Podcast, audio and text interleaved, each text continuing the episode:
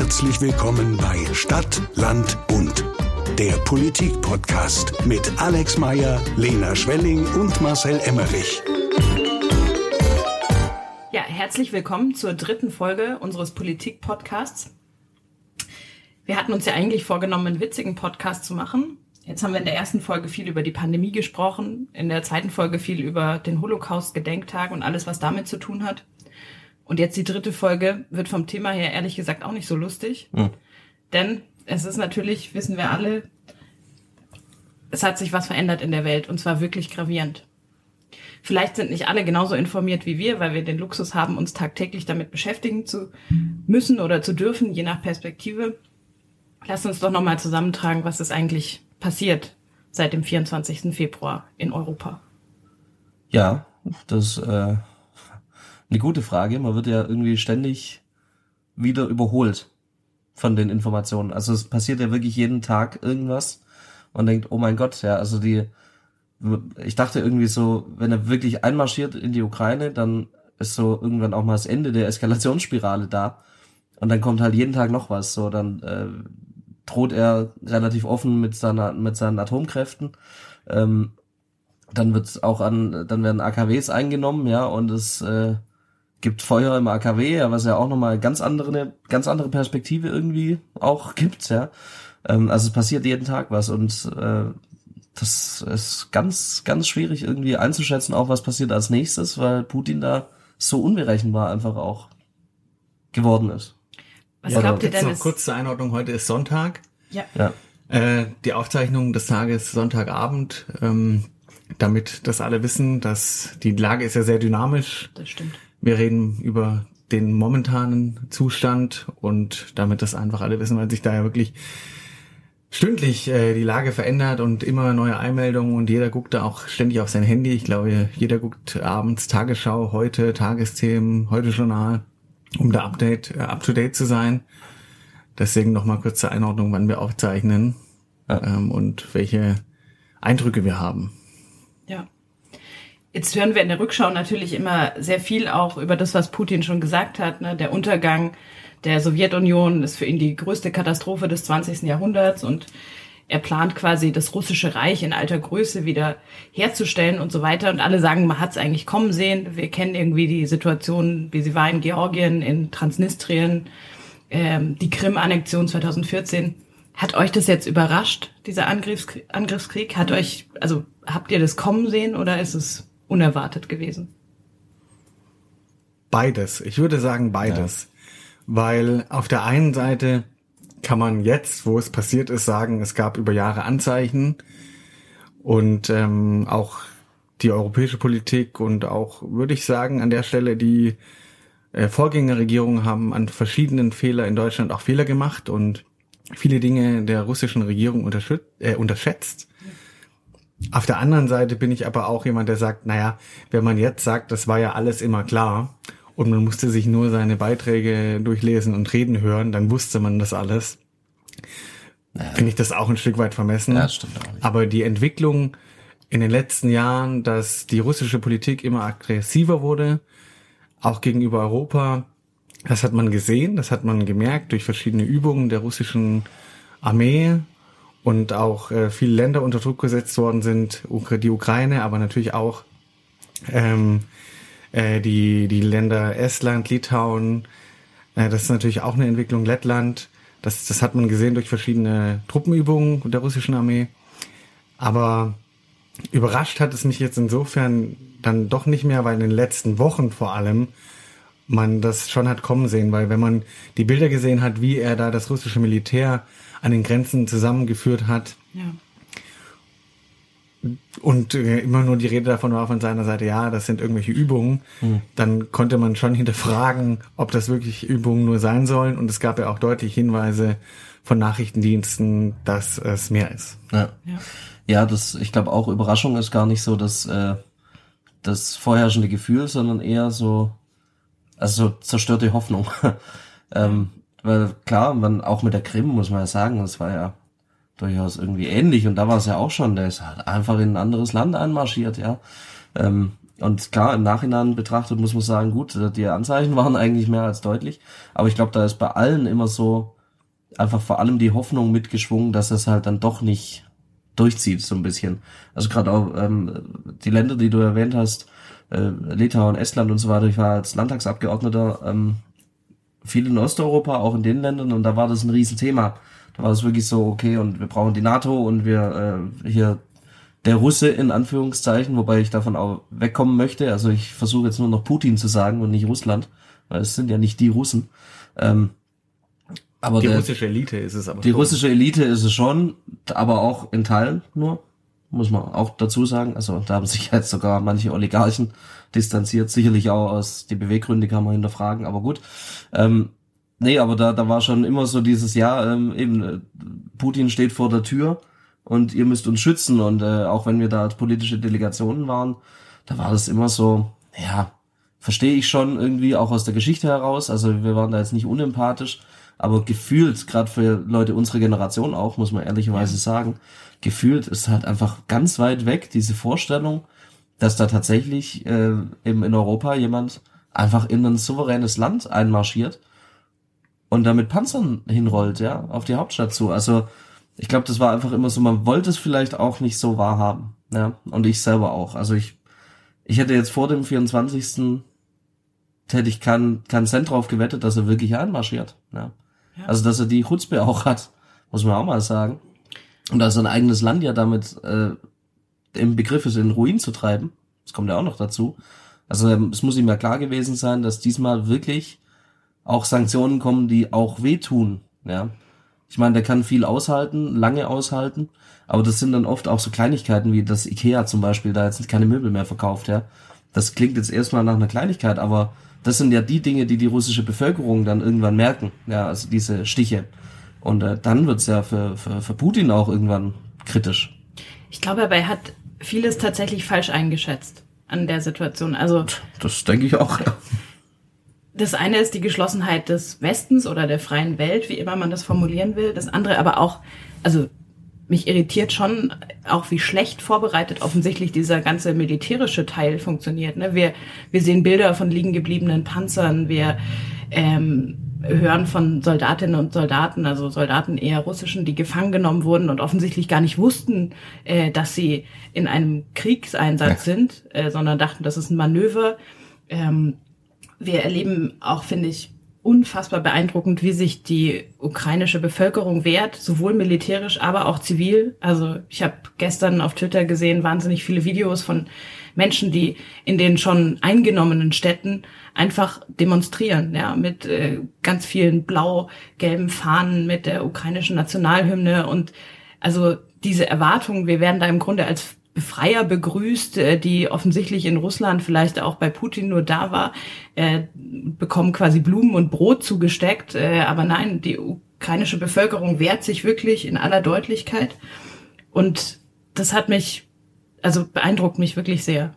Ja. Ja, das finde ich, finde ich Wahnsinn. Ja, auch ist ja wirklich so ein Kampf, ja, David gegen Goliath in irgendeiner Form, ne? Weil es ist, ähm, alle Expertinnen und Experten sagen, das ist militärisch völlig aussichtslos, nicht zu gewinnen. Andererseits ist es auch genauso aussichtslos, ein Land, das äh, nicht eingenommen werden will, wo die Zivilbevölkerung wirklich in dieser Geschlossenheit sich auch wehrt, einzunehmen. Das heißt, die Frage ist ja schon, was will er eigentlich damit bezwecken? Wo soll das hinführen? Ja, es gab ja Prognosen, nachdem die Ukraine von den russischen Truppen innerhalb von vier, fünf Tagen überrannt werden würde. Das ist jetzt, stand jetzt nicht der Fall. Und da hat man die Rechnung nur mit der Hardpower gemacht, nur mit den militärischen Ressourcen und nicht mit der Softpower. Es kommt eben auch darauf an, dass die äh, Militärs wissen, wofür sie kämpfen und die Ukrainerinnen und Ukrainer, die kämpfen für ihr Land, die kämpfen für ihre Freiheit, die kämpfen für die Demokratie, Ja. auch für die Bindung an Europa. Und das hat Putin auf jeden Fall vollkommen falsch eingeschätzt. Und was ich mich ja auch immer frage, er sagt ja davon, redet ja davon, dass äh, die Ukraine entnazifiziert werden müsste, dass die Regierung voll ist mit Nazis und Drogenabhängigen. Ich frage mich ja mittlerweile, ob er das wirklich selbst glaubt. Und daher seine Schlüsse kommen, da einmarschieren zu müssen. Ob er so weit weg ist äh, von der Realität in seinem Wahn, in seiner eigenen Propaganda klebt und hängt, dass er das selber denkt, dass er da irgendein Land befreien müsste. Weil das, was da passiert, ist ja unter rationalen Gesichtspunkten überhaupt nicht zu begründen, wenn man sich auch die letzten Wochen anschaut, wie äh, Regierungs- und Staatschefs aus aller Welt äh, nach Moskau gereist sind, Emmanuel Macron, ja. Annalena Baerbock, Olaf Scholz aus Deutschland, die da vor Ort waren, Verhandlungen geführt haben, weil er ja immer erzählt hat, das ist ja auch viel in der Debatte, äh, nicht mehr so viel, aber vor dem, vor dem Einmarsch war das ja schon bei vielen linken Kräften, die gesagt haben, ja, man müsste ihm auch Sicherheitsgarantien geben, mhm. er fühlt sich bedroht. Ja. Und äh, man sieht jetzt einfach, dass auf dem diplomatischen Weg alles versucht wurde und man auch Verhandlungen gemacht hat und ihm Angebote gemacht hat, aber man sieht, dass das einfach alles nur Schall und Rauch war, dass er schon seit vieler langer Zeit dieses alles so geplant hat und jetzt in die Tat umgesetzt hat. Hat ja auch den ganzen russischen Staat umgebaut und baut den weiter um, wenn man sieht, wie er in den letzten Jahren nach und nach die Opposition aus dem Land rausgedrückt hat. Nawalny weggesperrt hat, äh, sein größter Widersacher in Russland, da merkt man einfach, dass er das äh, letztlich auf äh, ja, lange Zeit geplant hat. Mhm. Und ähm, jetzt auch natürlich mit den weiteren Sanktionen gegen die russische freie Presse, die es noch in Teilen gab, die jetzt alle weggesperrt werden, jetzt das neue Gesetz, dass sogenannte Falschinformationen über den Krieg nicht mehr veröffentlicht werden dürfen. Allein das Wort Krieg darf nicht mehr benutzt das werden. Das Wort Krieg darf ja. nicht benutzt werden. Das, ja, ich das ist äh, unfassbar und das hat er alles vorbereitet und zieht es jetzt weiter durch. Und das ist etwas, was einen wirklich mit Schrecken zurücklässt. Vor allem, wenn man jetzt auch die Bilder sieht aus der Ukraine. Man kennt ja auch wir in unserer Generation kennen Bilder von Krieg. Ja. Aber wir kennen Bilder nicht von Krieg aus europäischen Hauptstädten. Ja. Mit ähm, modernen Gebäuden, die einfach bombardiert werden. Und das ist eine Situation, die ist wirklich unerträglich und ja das ist wirklich dieser Punkt, wo man feststellt, dass alte Gewissheiten, die wir alle in uns tragen, jetzt äh, äh ja Erschütterung erleben, zerbrechen und der Frieden, den wir in unserer Generation als normal wahrgenommen haben.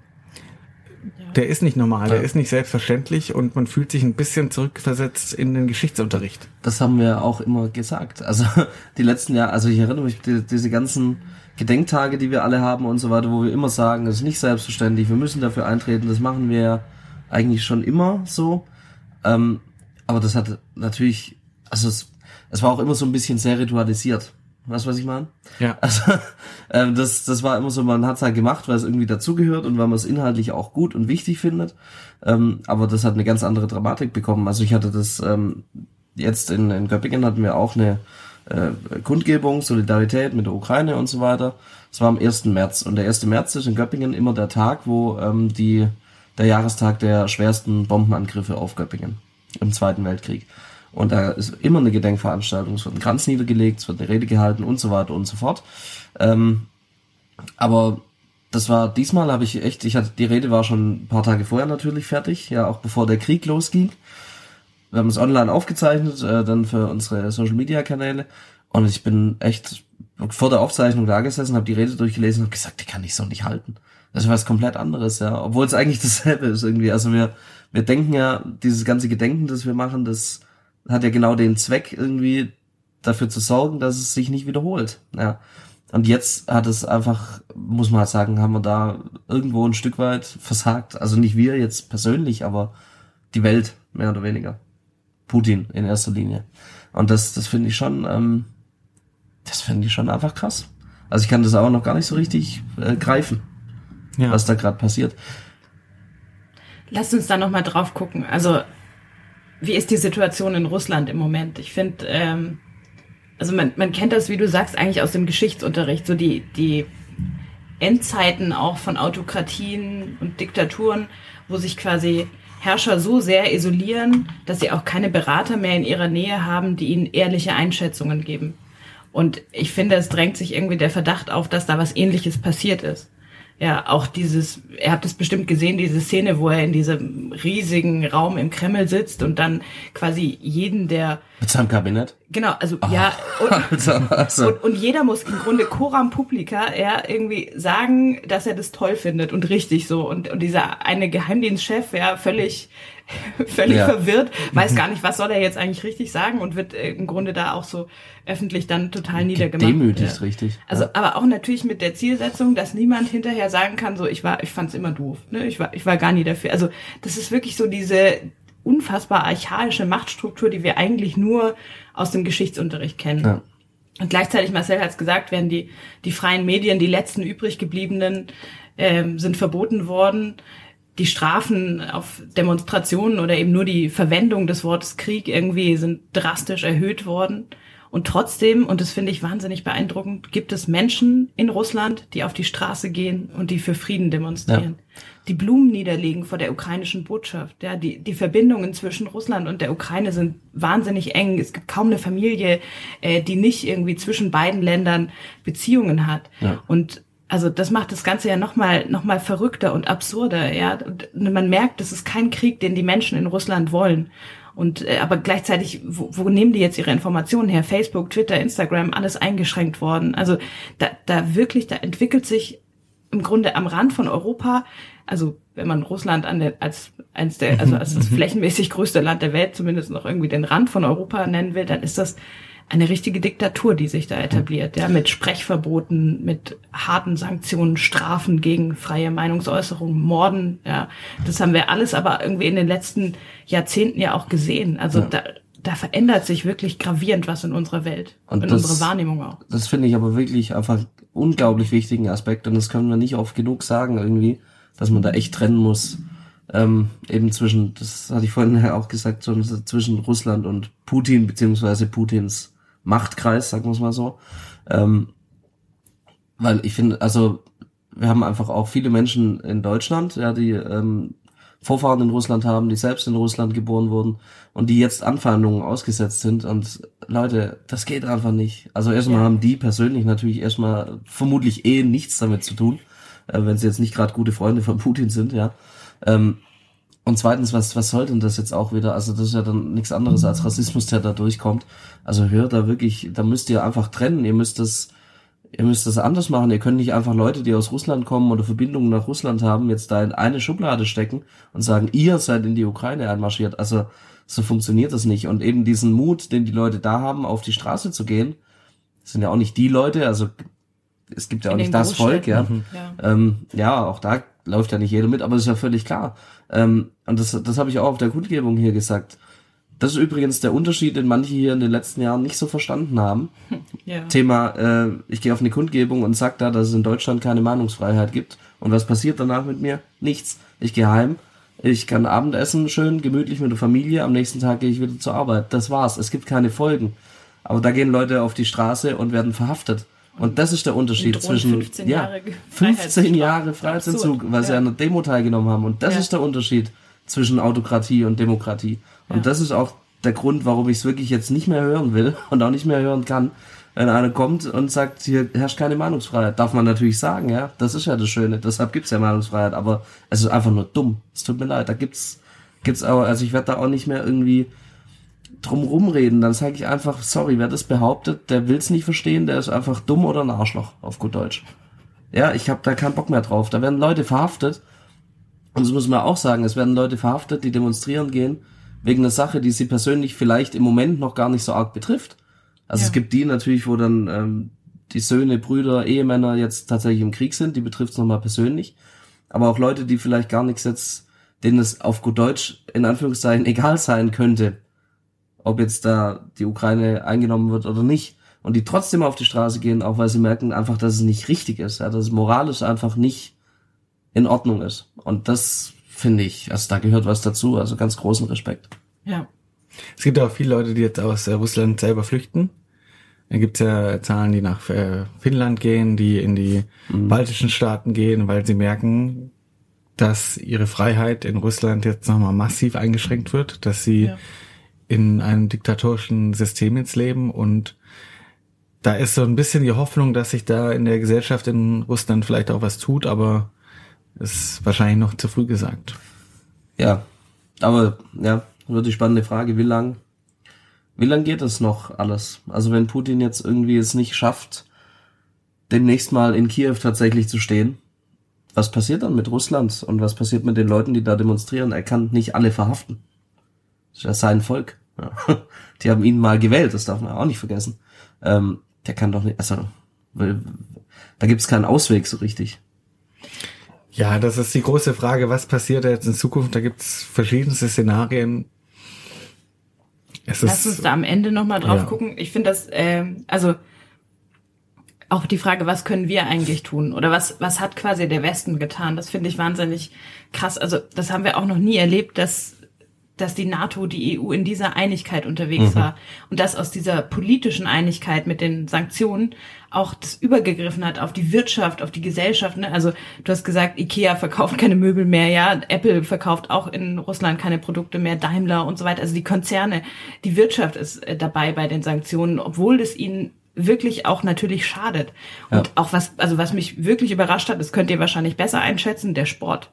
Die FIFA ja, bei der man jetzt nicht erwartet, dass sie, also oder erfahrungsgemäß nicht sagen kann, dass sie ein großes Problem mit Autokratien hat. Ja. nee, das ist richtig. Das ist wohl wahr, ja. Selbst die machen mit und sagen, äh, Russland geht nicht mehr. Ja, also krasse Sache.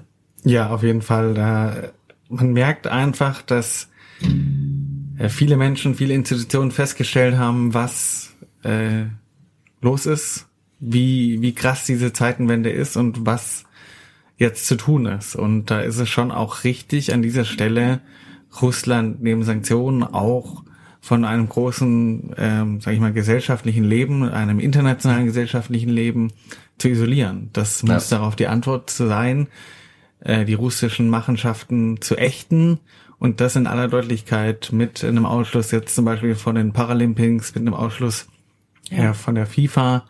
Das sind die Maßnahmen, die jetzt äh, wirklich richtig sind und da muss wirklich, wie du gesagt hast, die freie Welt auch zusammenstehen. Und das ist ja ein großer Nebeneffekt, den es da jetzt momentan gibt, dass das auch passiert, dass es da einen ja. großen Zusammenhalt gibt in der äh, freien Welt, dass es viele Menschen gibt, die sagen, das ist eine rote Linie, die überschritten worden ist.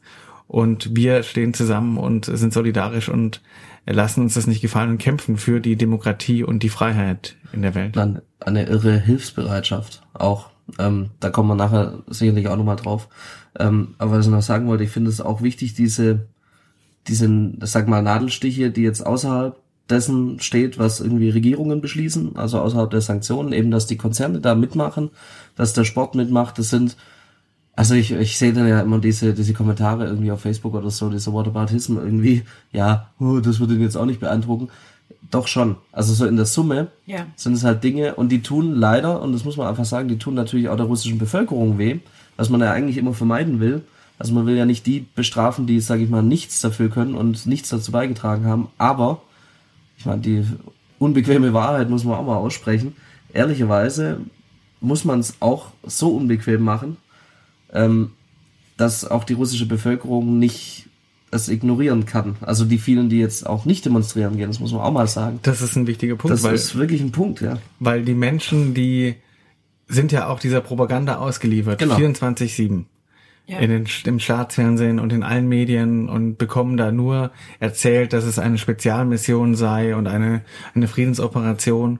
Und die Menschen fangen an, dann vielleicht an, das zu hinterfragen, wenn ja. sie merken, dass in ihrem konkreten Leben sich viele, viele Dinge ändern, dass sie nicht mehr äh, an ein Apple-Ladekabel kommen, wie sie das sonst gewohnt waren.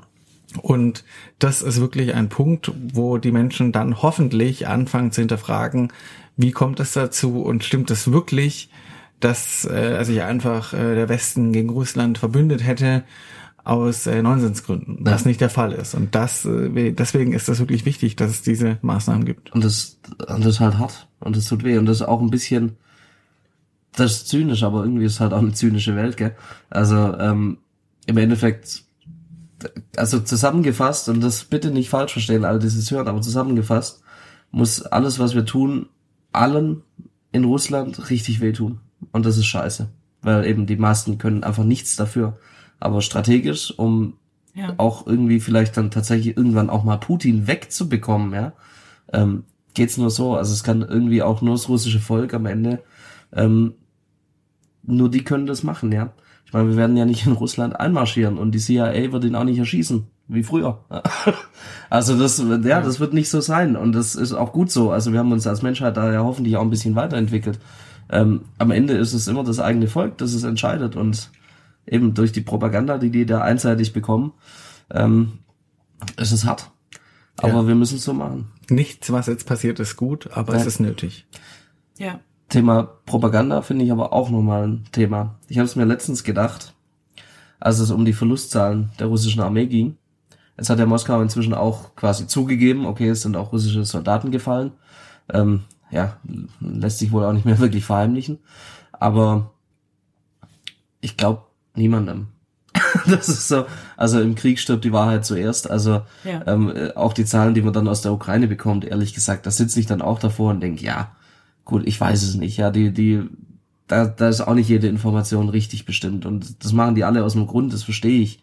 Auch Putin äh, macht seine Propaganda ja aus einem Grund, das ist ja ganz klar.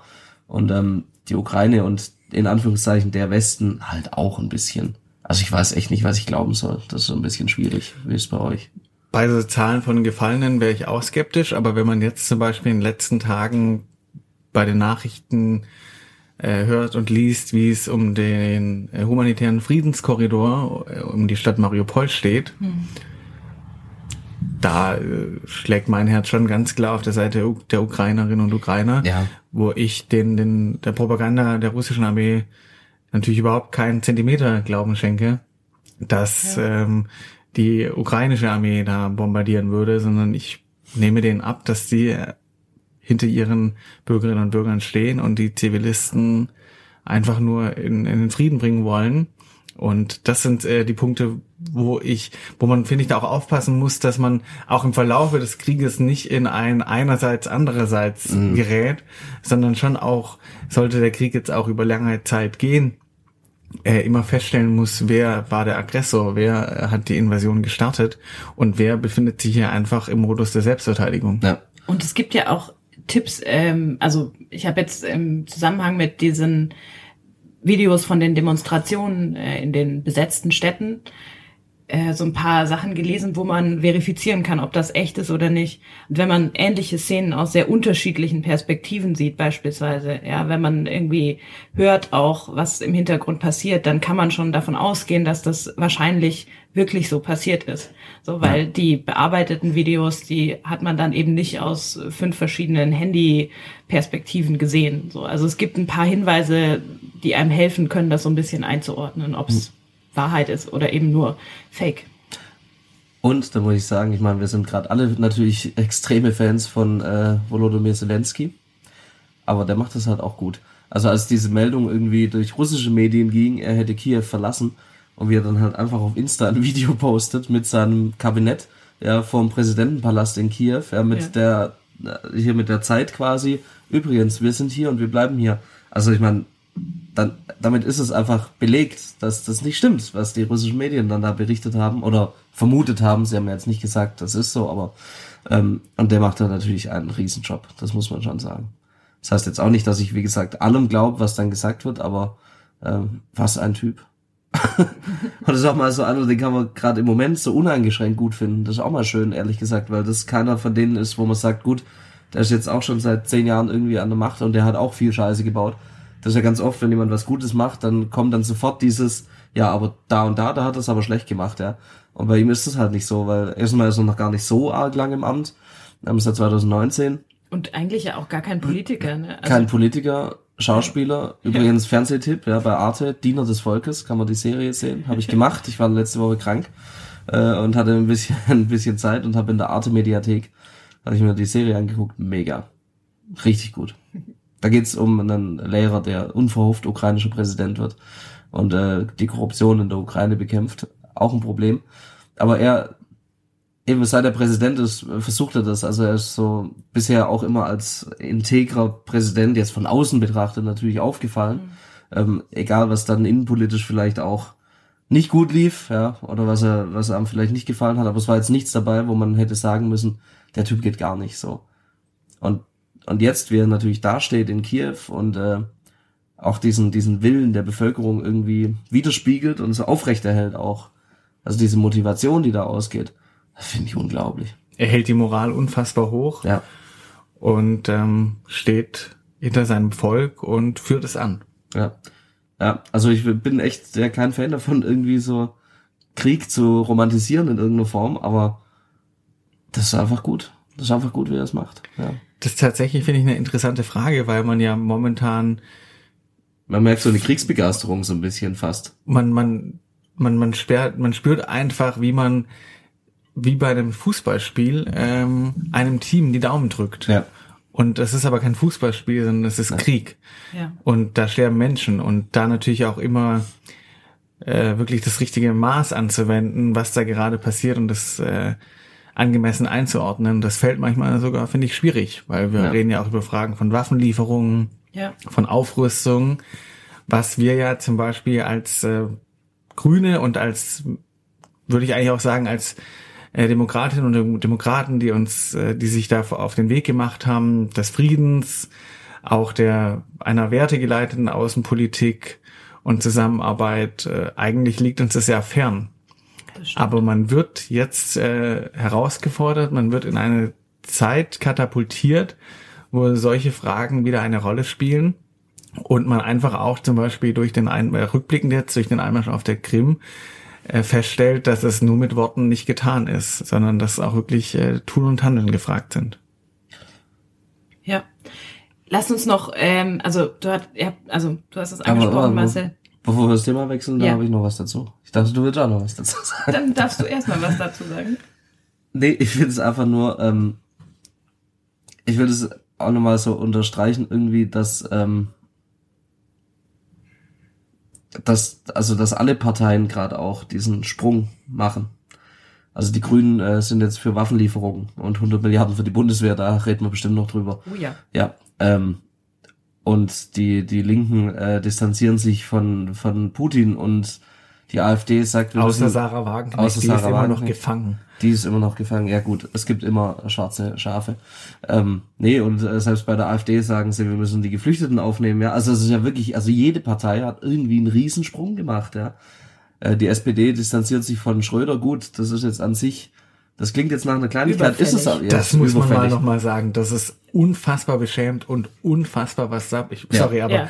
wenn ich darüber immer nachdenke, der Mann war Kanzler in Ja. diesem Land und alle Welt, wir haben über FIFA, den nun wirklich Die nicht FIFA Ja. ja. fällt sich besser als Gerhard Ja, Schröder. das so muss man sich mal vorstellen. Und der verdient immer noch Geld damit, dass er in Aufsichtsräten von äh, russischen Staatskonzernen sitzt. Damit bestreitet er den Großteil seines Einkommens.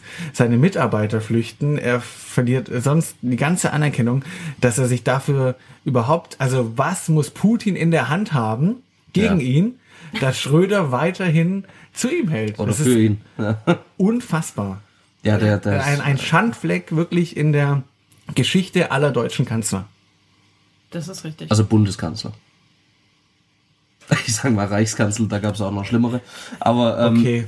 ja, ja gut, naja, Entschuldigung. Äh, Immer der beste Moment für Gags. So, ne? Ich, ich denke Ja, auch. ja. Ja. Wir dürfen uns ja nicht äh, die nicht ganz irgendwie den Lebenswillen und richtig. alles äh, nehmen lassen. Wir müssen ja trotz allem auch noch irgendwie versuchen Ja. zu leben und nicht in Angst zu verfallen die ganze Zeit. Das ist natürlich gerade ein Riesenproblem, ehrlich gesagt. Auch dass Leute hier ja Angst haben. Ja, und Menschen haben gleichzeitig, Angst, aber auch mit dieser, also ich finde, wir haben Mechanismen gefunden, in diesen, in dieser letzten Woche eigentlich damit umzugehen, auch als Gesellschaft hier. Diese unfassbare Solidarität und Hilfsbereitschaft, ja, das habe ich so noch nie erlebt. Ich erinnere mich auch nicht, dass es jemals so krass war, ja, dass wir sagen, hier, ich habe ein Schlafzimmer zur Verfügung, Geflüchtete können privat unterkommen. Ja, wir haben diese wahnsinnigen Spenden an Sach- und Geldmitteln ähm, und irgendwie kaum ein bedeutendes Gebäude, das jetzt noch nicht in den Farben der Ukraine angestrahlt worden ist. Aber vielleicht kannst du noch ein bisschen mehr dazu erzählen, Alex. Du bist ja erst jetzt kurz wieder zurück und hast einen solchen Konvoi sozusagen mit Hilfsgütern direkt Mhm. an die ukrainische Grenze gefahren. Ja, tatsächlich unser Tonmann Sammy war auch dabei. Ähm, Super Tonmann übrigens. Sammy Super Tonmann. Super Tonmann. Also Der hoffen's. Beste. auch wenn man auch wenn man es an der Qualität nicht immer hört, aber er ist sehr engagiert Also, der dabei. beste Tonmann, den wir zur Verfügung haben, auf jeden Fall. Danke, Sammy. Nein, aber Sammy war auch dabei und äh, wir sind tatsächlich vor ein paar Stunden auch erst zurückgekommen. Wir sind ähm, äh, wie in so vielen Städten haben auch hier sich Menschen privat zusammengetan und haben gesagt, wir sammeln Hilfsgüter für die Ukraine und bringen die dann äh, dorthin. Und das war hier in Göppingen-Farnau im Hasenheim. Ja, die haben gesammelt und die waren auch richtig überrollt von dieser Hilfsbereitschaft. Also die, die haben, wir waren ja dort dann am Freitag, ähm, um das Zeug abzuholen. Und die haben gesagt, das ist irre, wie viel da kommt. Ähm, da sind wirklich, wir haben eine Stunde oder so gewartet, bis wir losgefahren sind, äh, bis noch alles eingeladen war und alles. Und da, da sind währenddessen wirklich Tuschur Autos gekommen, haben noch mehr Zeug gebracht. Also irre, was da von der Hilfsbereitschaft ist. Und äh, wir sind dann so 15 Uhr, Freitag sind wir losgefahren, ähm, durchgefahren bis an die äh, slowakisch-ukrainische Grenze. Da hatten wir eine Kontaktperson quasi, die das dann verladen haben in LKWs, die es dann in die Ukraine bringen.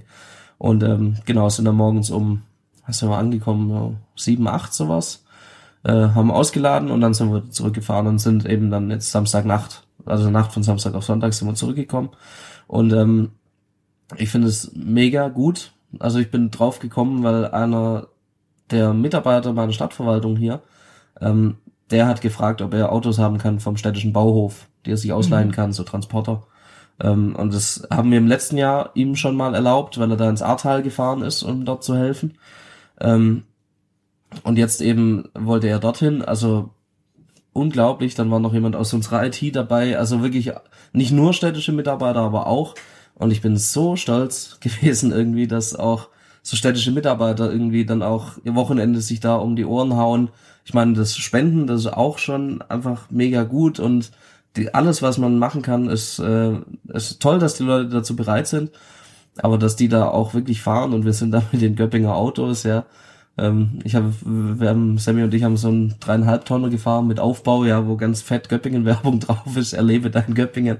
Ja, und damit sind wir dann halt an die ukrainische Grenze gefahren und das, ich bin da un unglaublich dankbar, dass es so viel Hilfsbereitschaft gibt, aber, und das ist ein Appell an alle, die zuhören, bitte, bitte informiert euch, was für Hilfsgüter gebraucht werden. Also es gibt einfach auch Sachen, die werden da gebracht, die sichten das irgendwann, weil die alle im Ehrenamt natürlich nicht die Zeit haben, äh, immer gleich zu gucken, was wird da geliefert. Und teilweise mussten die einfach auch schon Zeug zum Wertstoffhof bringen und wegwerfen, weil sie es nicht brauchen können, ja. Ähm, wir haben jetzt, wo wir den Laster ausgeladen haben, war so eine absurde Situation. Da haben wir einen von den ähm, Ukrainern, die da den LKW beladen haben mit uns zusammen, ähm, haben wir so einen Karton in die Hand gedrückt, er guckt, guckt uns an, was zur Hölle ist das, ja, war irgendwie eine Massagematte. Also liebe Leute, ähm, ich weiß, ihr meint's gut, da bin ich davon überzeugt und ich finde es richtig gut. Ich will auch niemand bremsen in seiner Hilfsbereitschaft, aber ähm, informiert euch, was wird gebraucht. Ähm, informiert euch, ob das wirklich Sinn macht, das jetzt irgendwo einfach abzustellen, das dann auch ausgeliefert werden muss. Ähm, also da muss man echt aufpassen. Wir haben äh, von unserer Feuerwehr die hatten jetzt noch Feldbetten, die bald eh ersetzt werden müssen. Dann haben wir die Feldbetten geliefert. Das können die Leute wirklich brauchen. Wir haben ja Apotheken in der Stadt, da habe ich auch. Ähm, Grüße gehen raus an Philipp Welde von den Blessio Apotheken, der hat uns ein ganzes Paket zusammengepackt mit Medikamenten, Verbandszeug. Das brauchen die natürlich. Babynahrung, Windeln, ja. Ähm, solche Dinge, Nahrung, also haltbare Lebensmittel, wirklich Konserven und ähnliches. Das wird wirklich gebraucht, aber eine Massagematte bei aller Liebe das eher nicht. Eher nicht. Also muss man einfach sagen, das macht dann hier ähm, so viel Arbeit und äh, das ist schade, wenn die, die ganze Hilfsbereitschaft dann so komplett unkoordiniert abläuft. Das war jetzt gut so, ja. weil es einfach schnell gehen musste. Und das finde ich riesig, aber es muss koordiniert werden. Wir richten jetzt auch hier in Göppingen einen Krisenstab Ukraine ein, ähm, damit wir das auch irgendwie ein bisschen steuern können. Ja, ich bin wirklich froh um jeden, der was macht, aber ähm, liebe Leute, informiert euch da und kein Aktionismus, sondern wirklich, was macht Sinn, was nicht. Ähm, und was wir da, was ich da aus städtischer Sicht sagen kann, was wirklich Sinn macht, was wir brauchen können, ähm, sind Unterkünfte. Wir wissen nicht, wie viele Menschen kommen werden. Äh, wir wollen vorbereitet sein. Wir hatten jetzt am Wochenende auch mit, mit dem Turnverein hier in Holzheim und unsere Feuerwehr zusammen vorbereitet, dass wir dann eine Notunterkunft in Turnhalle machen können, falls viele kommen. Es kamen jetzt an dem Wochenende noch nicht so viele.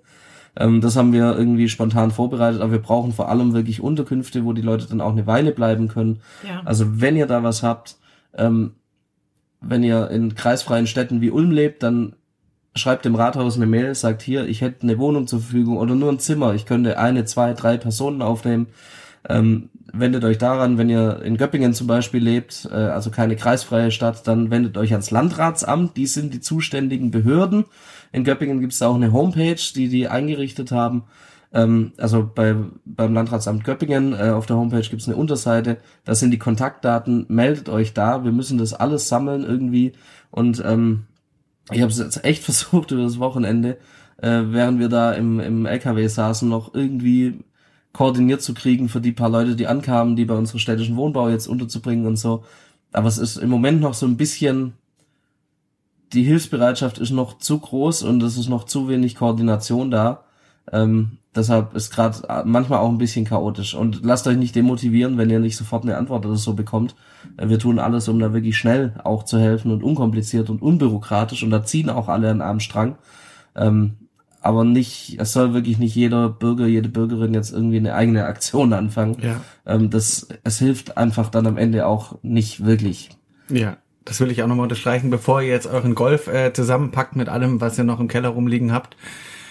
Ähm, vielleicht besser einfach Geld spenden. Das ist nämlich wirklich das, was äh, die Hilfsorganisationen jetzt auch sagen, dass sie unter den ganzen Sachspenden auch wirklich eine große Belastung haben und deswegen, ich weiß, die Herzen sind ganz weit offen und alle wollen helfen, aber Geld spenden, das ist das, was jetzt wirklich nochmal gebraucht ist. Da ist es dann auch stark koordiniert und wird effizient eingesetzt und da machen wir auch nochmal in die sogenannten Show Notes ein paar Notizen, welche Hilfsorganisationen es da gibt. Es gibt da unzählige und wenn ihr sagt, ihr habt aber trotzdem vor Ort eine Aktion, dann redet erstmal davor mit der Stadt oder den örtlichen Hilfsorganisationen, DRK, Johanniter, Caritas, Malteser, Diakonie, was es auch gibt, äh, was die geplant haben, weil die haben auch wirklich äh, ganz aktuell den Bedarf im Blick und dann können wir auch wirklich da helfen, wo Hilfe gebraucht ist.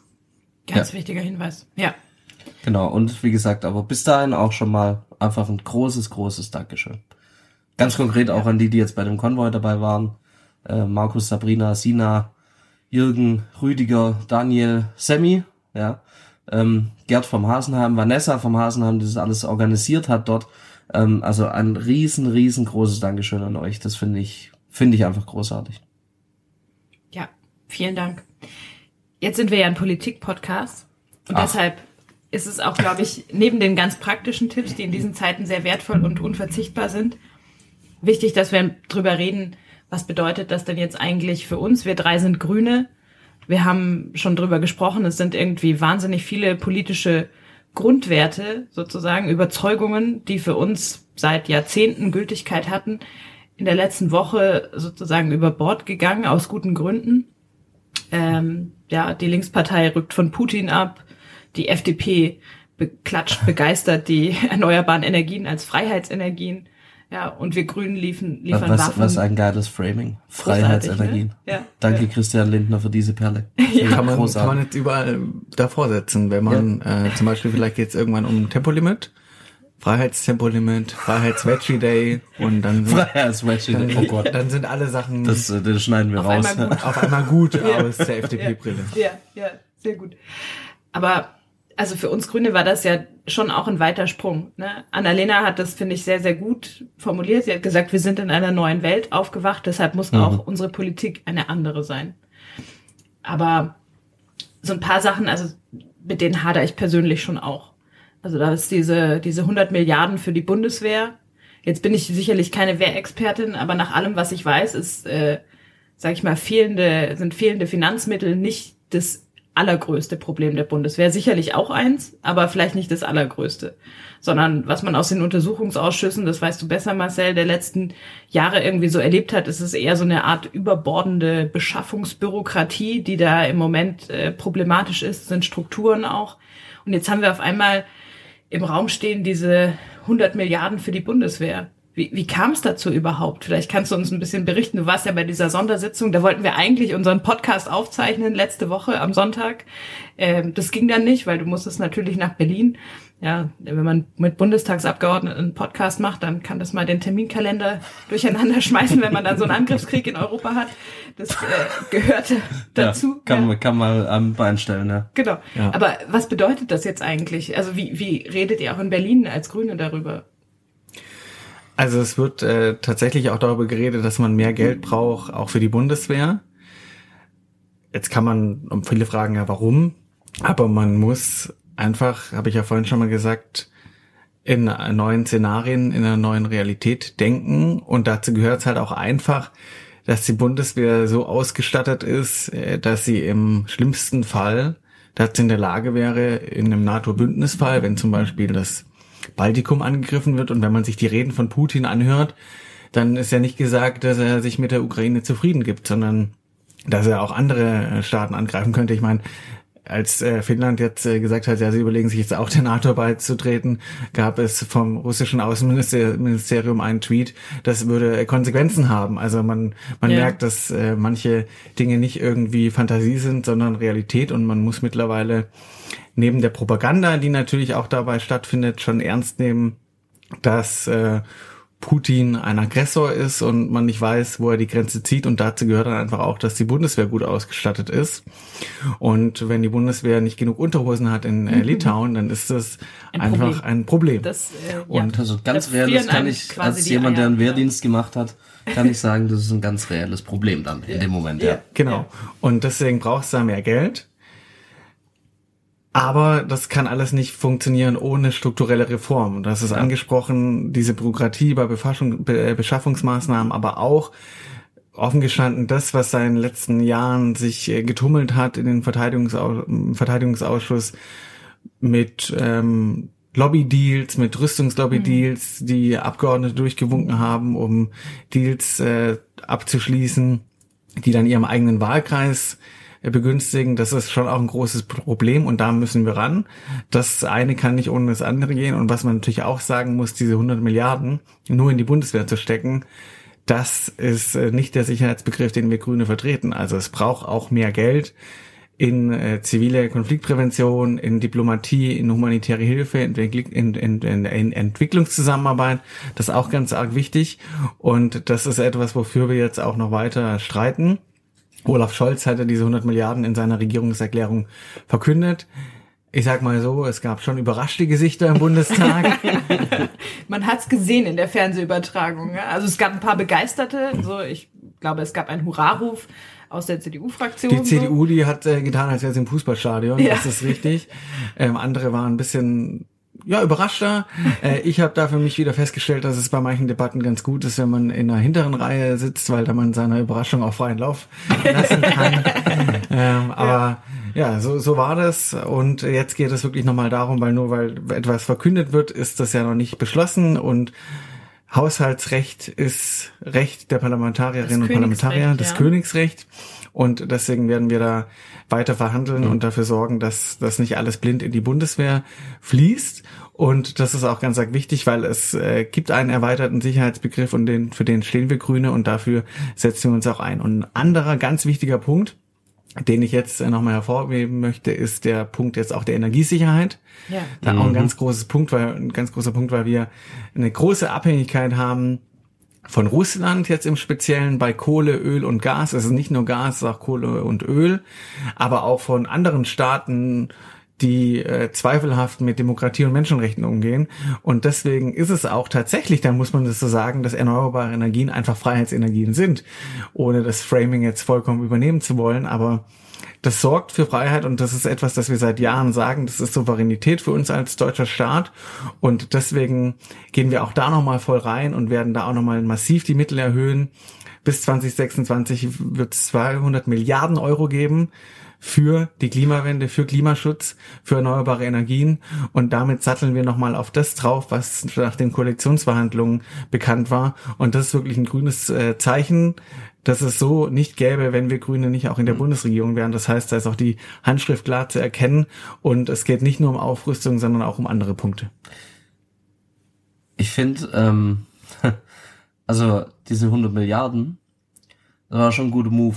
Ja, also ähm, hier da ist die Sondersitzung und Scholz hält seine Rede, die allgemein sehr gut war, äh, finde ich. Und ähm, und dann sagt er das mit den 100 Milliarden und also man kann jetzt natürlich schon auch mal kritisch hinterfragen, warum es da eigentlich überraschte Gesichter gibt. Ich meine, es eben, es entscheidet ja nicht er am Ende. Aber ich fand es natürlich. Ich war auch enttäuscht, dass Olaf Scholz mir davor keine SMS geschrieben hat. Ich, ich habe eigentlich nach Ja, unserem Selfie-Date fest damit gerechnet. vielleicht, ja, nach meinem Selfie-Date. Naja, vielleicht nur nicht dir, aber ähm, es gibt ja Leute im Bundestag, mit denen er koaliert. Also schon auch du.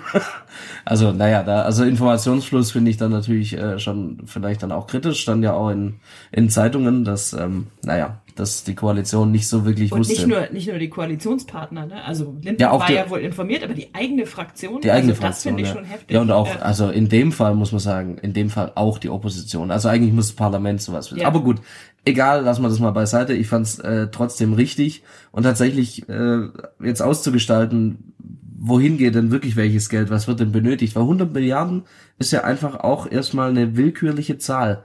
Das ähm, ich glaube jetzt nicht, dass der irgendwie die Gelegenheit hatte, Gutachten erstellen zu lassen, äh, es sei von So, Mittwoch, zwischen Mittwoch und Panzer Sonntag, kostet, ja. So, also das ist ja wirklich im Endeffekt eine Schätzung und ich glaube ehrlich gesagt nicht mal, dass der Verteidigungshaushalt ist ja jetzt schon der zweitgrößte Haushalt, ähm, also der zweitgrößte, das zweitgrößte Budget im äh, Bundeshaushalt. Ähm, und ich glaube wirklich, es, es, vielleicht müssen es auch tatsächlich gar nicht die 100 Milliarden sein. Ich glaube, das ist tatsächlich auch Propaganda, in dem Fall aus unserer Sicht ja im positiven Sinne. Ähm, einfach auch um Putin so ein Signal zu geben, okay, pass auf, ähm, so nicht, ja. Also wir sind bereit, wir geben was. Und 100 Milliarden ist eine Summe, wo auch ein Wladimir Putin nicht wegwischt so und sagt, jo, mein Gott, 100 Milliarden ist verdammt viel Geld. Man verliert ja manchmal so den Bezug, weil man oft mit so Milliardensummen in der Politik zu tun hat oder auf kommunaler Ebene zumindest mit Millionensummen.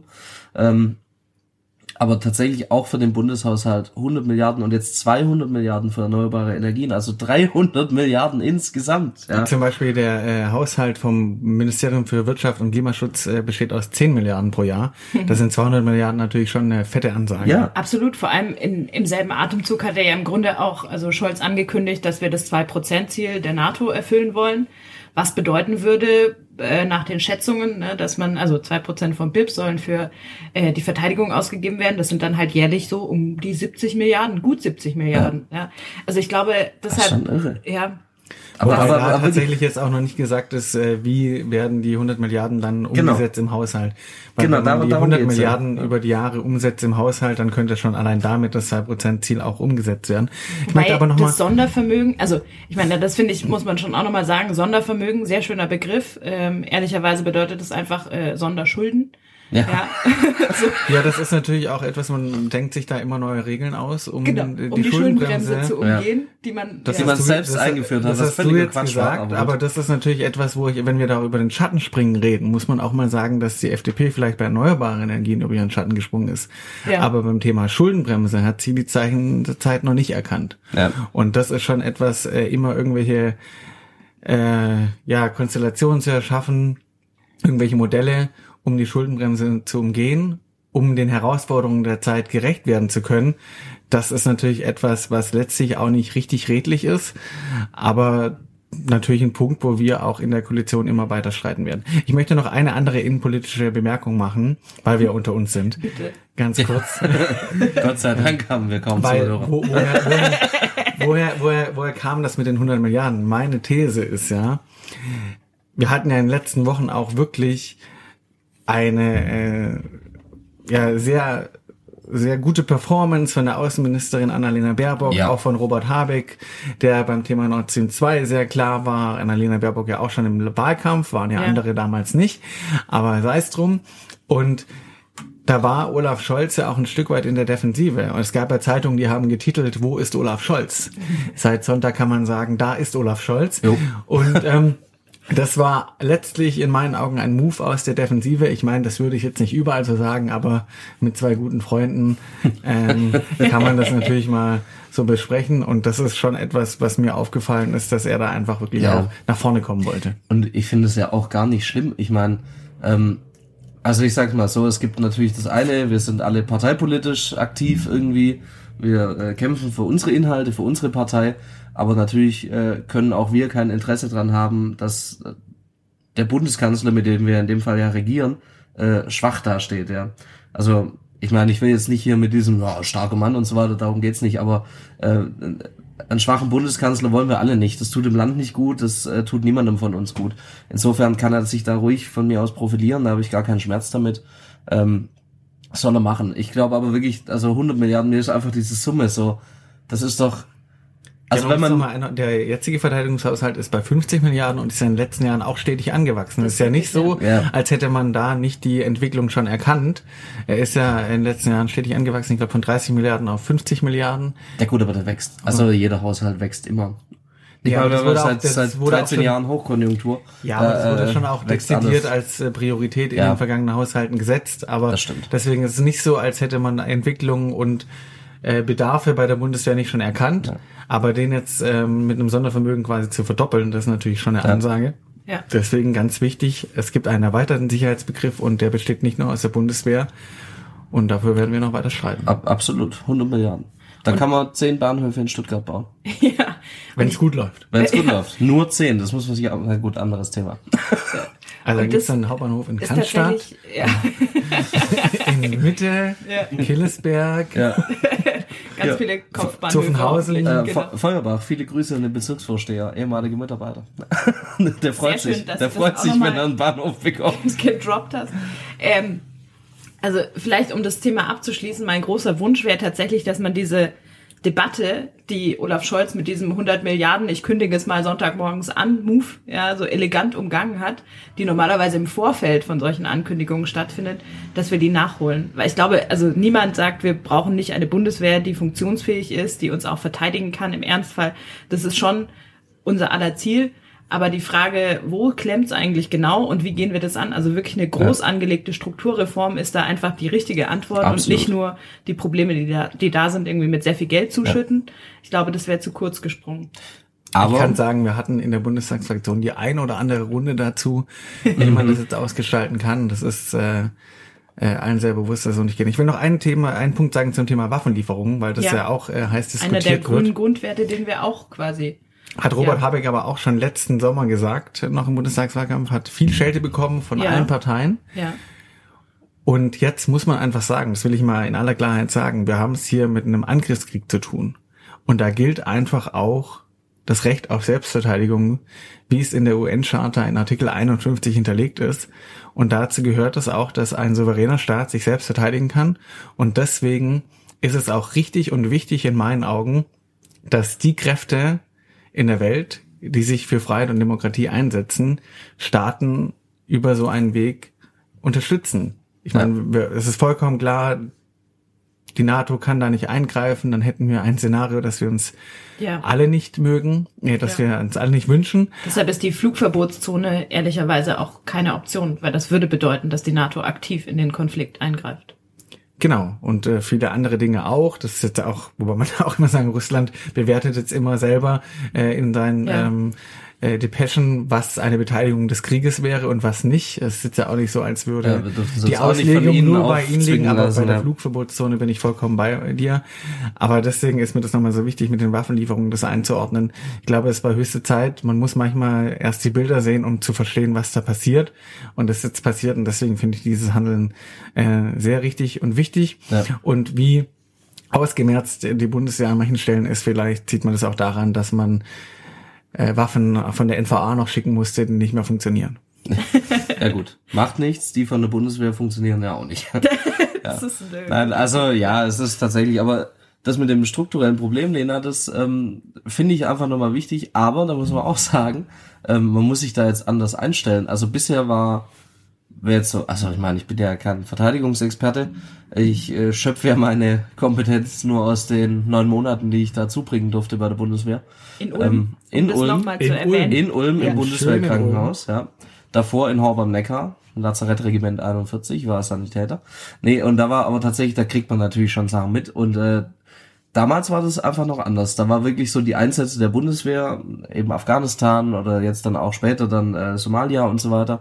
Ähm, da hat man eine andere Armee gebraucht, als man sie jetzt vielleicht wieder braucht. Ja, wir waren so raus aus dem Kalten Krieg, also diese ja. großen äh, Mannstärken, die man hat in den Armeen, die waren da ja eigentlich nicht mehr zeitgemäß. So kleine äh, mobile Einsatztruppen, das war eigentlich so die Zukunft.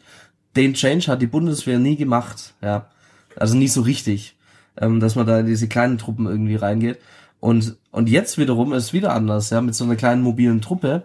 Ähm, kann ich jetzt vielleicht, wenn es wirklich hier um sowas geht, ja, also dass die russische Armee halt in, in Kiew steht, ähm, da kann ich dann wiederum eigentlich damit gar nicht mehr so viel anfangen. Also die notwendigen Strukturveränderungen, die man eigentlich schon lange bräuchte, die braucht man jetzt nicht mehr, man braucht eine, wieder eine andere Struktur. Und das Ja. geht halt nicht von heute auf morgen.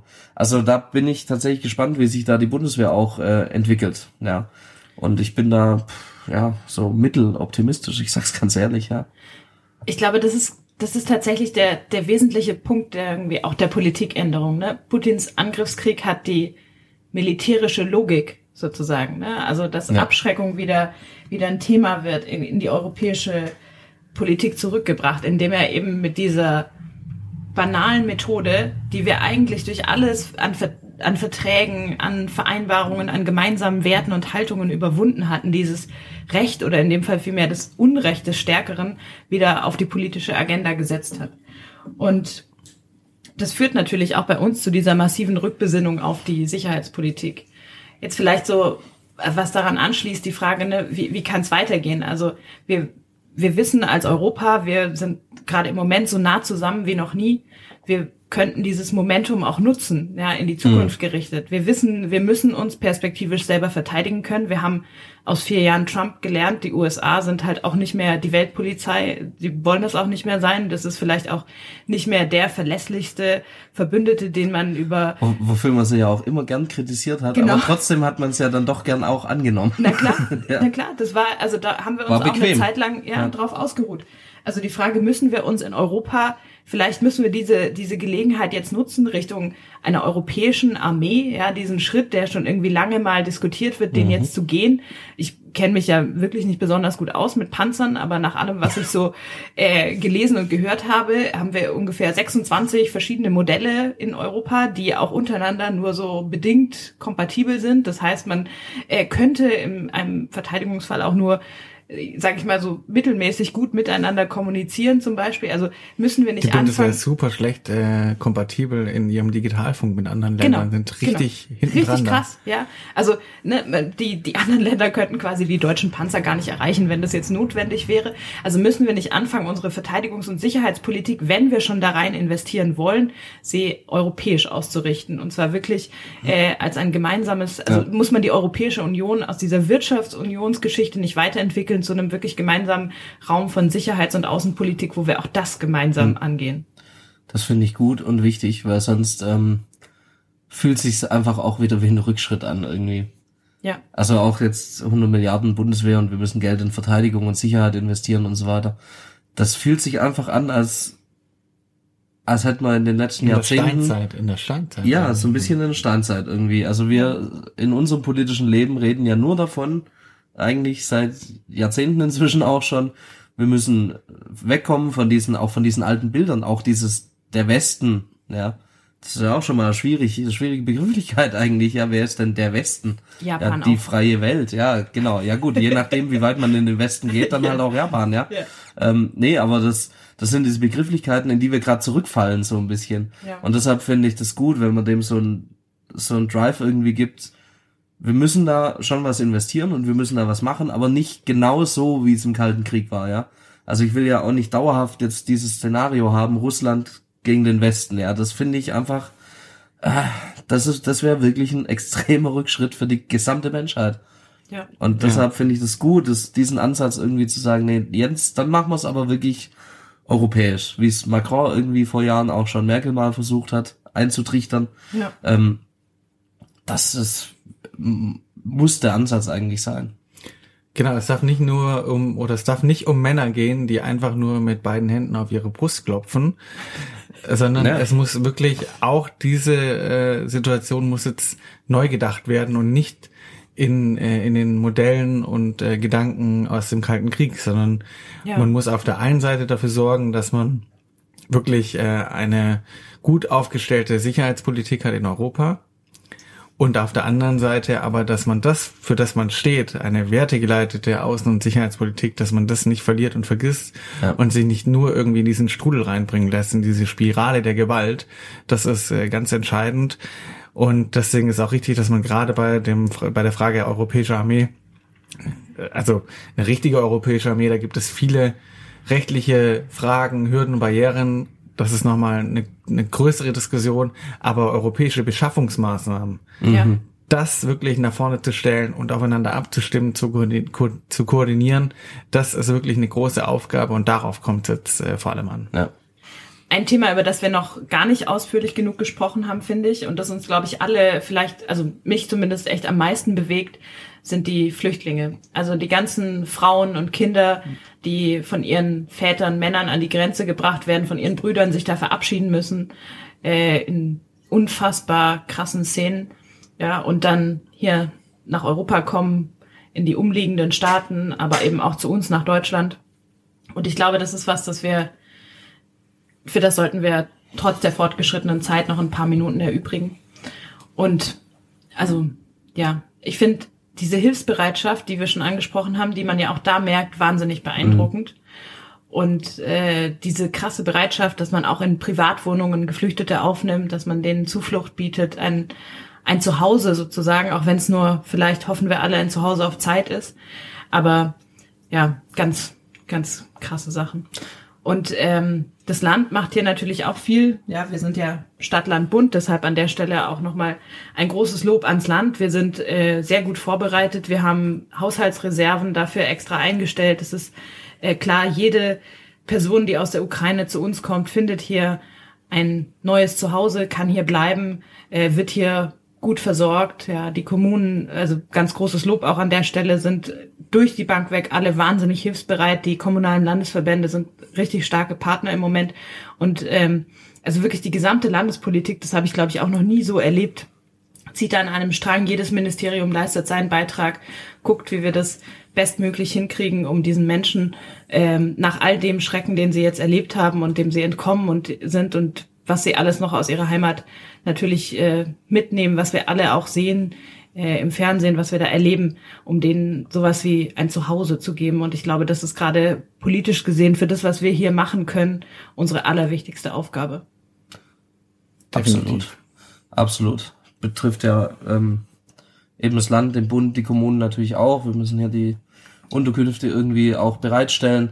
Ähm, Finde ich wichtig. Aber da muss ich auch eine Sache sagen, die mich schon, also die mir auch so einen bitteren Nachgeschmack gibt. Also diese Hilfsbereitschaft ist toll und ich will die überhaupt nicht schmälern und die gab's durchaus auch 2015. Auch da haben Menschen privat äh, Geflüchtete aufgenommen, aber nicht in dieser Masse, wie es jetzt ist. Und bei mir ist so dieser wirklich bittere Eindruck ein bisschen, es macht halt einfach doch einen Unterschied, wo ein Flüchtling herkommt. Und das finde ich, es kotzt mich an, muss ganz ehrlich sagen, ja. Ähm, wir haben irgendwie Geflüchtete erster und zweiter Klasse. Also wenn Menschen aus Syrien gekommen sind, sind die auch aus dem Krieg geflüchtet. Unter anderen Vorzeichen, in einer anderen Situation. Da sind auch mehr Männer zum Beispiel gekommen. Das höre ich jetzt immer wieder. Ja, da kamen ja die Männer und die ukrainischen Männer, die bleiben tapfer im eigenen Land und kämpfen. Das ist überhaupt nicht miteinander vergleichbar. Es sind zwei komplett unterschiedliche Dinge. Ähm, und ich werfe es niemandem vor, egal Mann, Frau, egal, wenn, wenn man aus einem Kriegsgebiet flüchtet, egal aus welchem. Und ähm, diese manchmal auch Doppelmoral bei manchen, die ärgert mich, ja. Das soll jetzt wirklich gar nicht das schmälern, ähm, dass die Menschen das jetzt tun, überhaupt nicht. Ich finde es gut.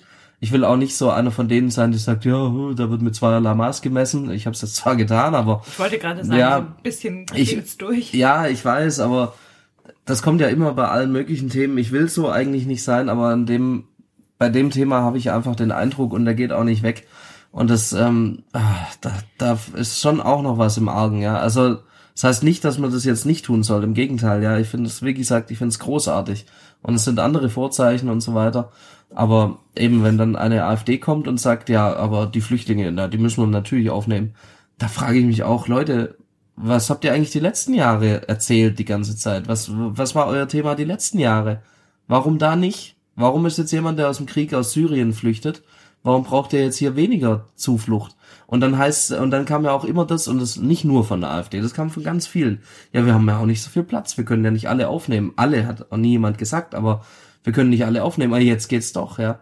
Und dieser ganze Ärger, der bei manchen jetzt auch entsteht, da sind wir dann auch ganz ganz schnell wieder bei den 100 Milliarden für die Bundeswehr.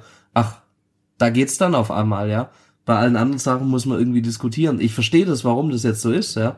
Ähm, und ich finde es auch wichtig, weil eben, es ist einfach eine komplett, ja, eine andere Welt, in der wir aufgewacht sind, wie Annalena gesagt hat. Aber ähm, da muss man sich vielleicht hin und wieder auch nochmal ein bisschen zurückziehen und überlegen, wo der Unterschied ist zwischen einem Mensch, der aus einem Krieg in Syrien flüchtet und einem Mensch, der aus dem Krieg in der Ukraine flüchtet. Ich, ich glaube, da muss man unterscheiden, so ein bisschen. Also zwischen ja. denjenigen, die populistisch das jetzt für sich ausnutzen, da hast du völlig recht, und äh, auf einmal quasi eine 180-Grad-Wende in ihrer Politik hinlegen und in dem, wie sie argumentieren. Und das andere sind aber die Menschen, die einfach ganz persönlich jetzt Hilfsbereitschaft zeigen. Und ich würde sagen, dadurch, dass wir so viel über diesen Krieg sprechen, dass wir so viel Berichterstattung dafür haben. Ich meine, das war jetzt in der letzten Woche quasi ununterbrochen überall, ja, in jeder Zeitung, ähm, in, in jeder Fernsehsendung war eigentlich Auch nur privat, das, das jedes Thema. Gespräch, natürlich, ja. ja.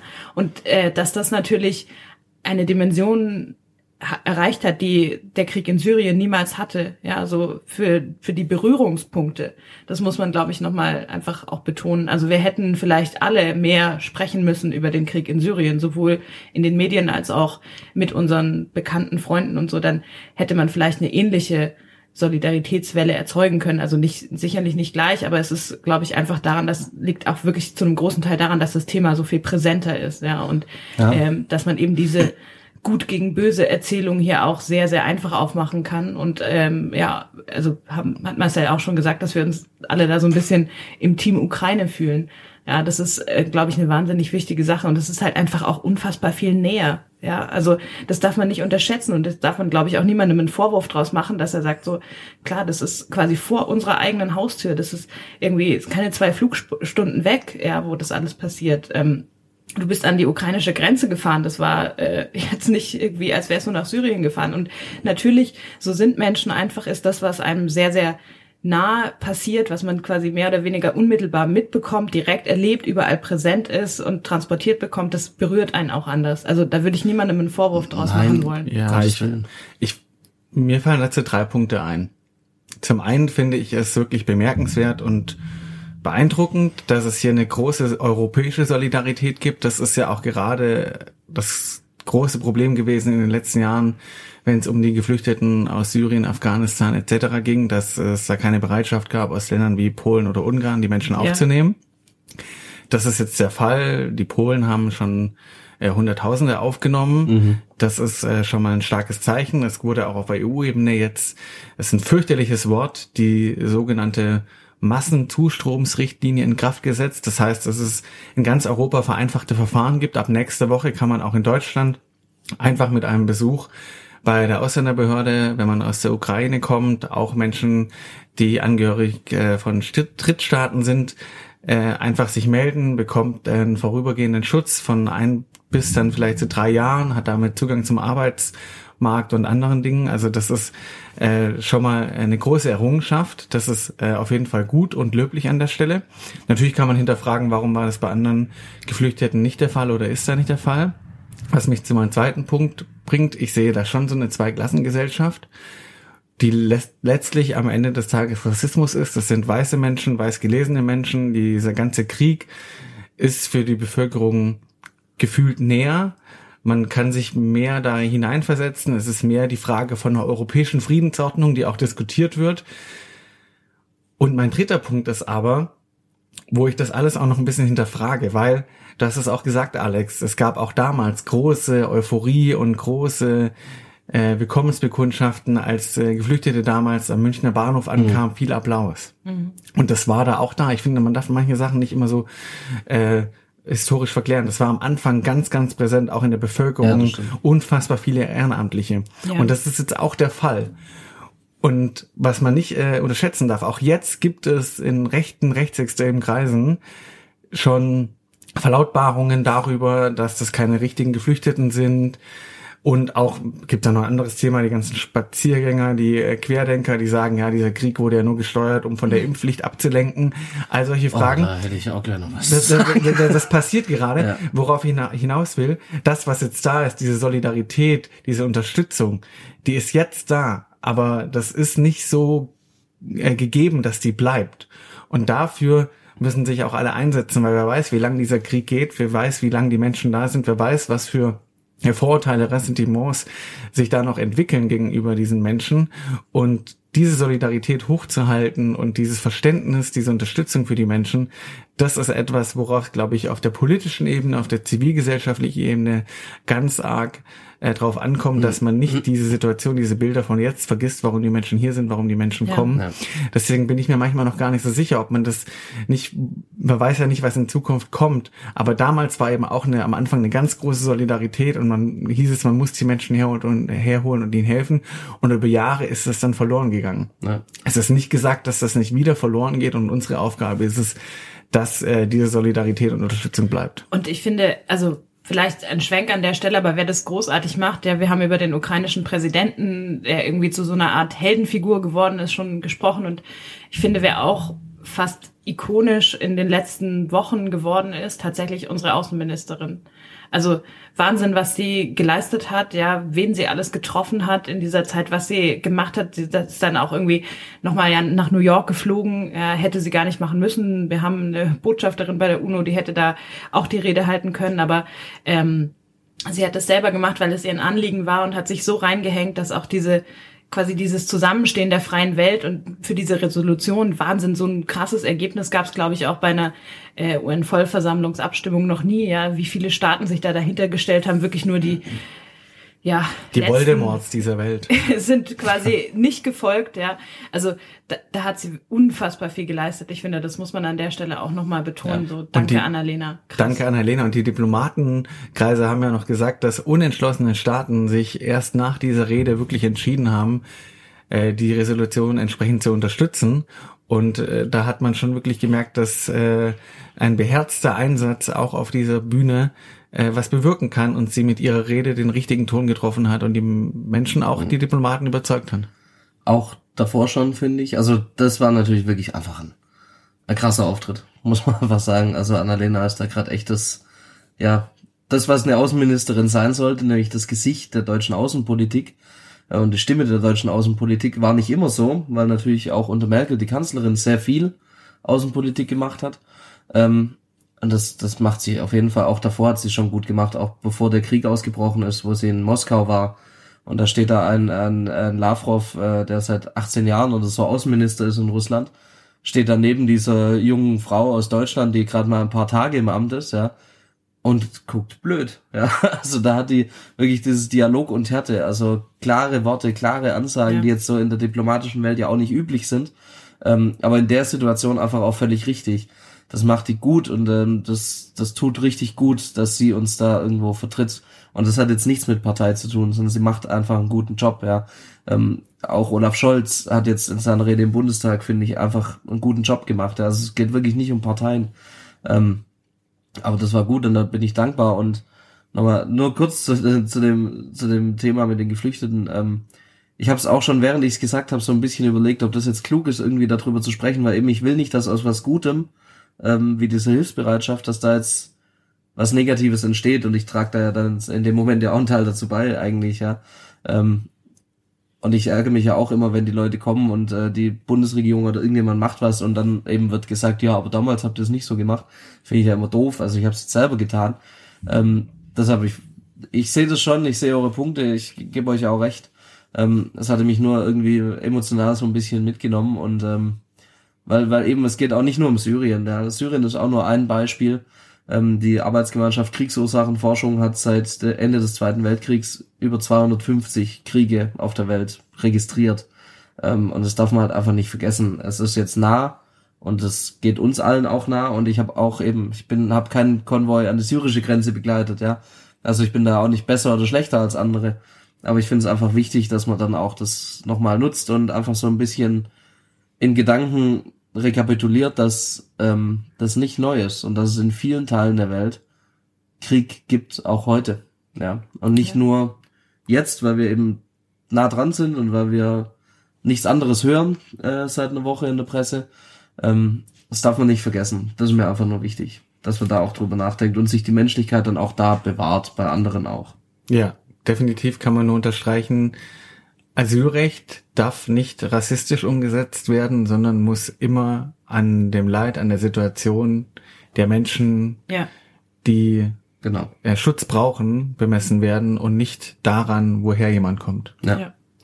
Und wie Alex gesagt hat, also wir gehen ja in unserem Weltbild, so wie wir groß geworden sind, ne, ist Frieden eigentlich der Normalzustand. Und wir vergessen manchmal, dass das eben in der Welt gar nicht der Normalzustand ist, sondern für viele, viele Menschen Krieg quasi das Normale ist. Ja, so absurd das klingt, aber wir sind eben jetzt, da das direkt vor unserer Haustür passiert, merken wir eben, wachen wir quasi ein Stück weit auch aus so einem Schlafwandel-Ding auf und merken, okay, krass, das ist gar nicht selbstverständlich, dass wir hier so lange in Frieden und Freiheit miteinander leben können.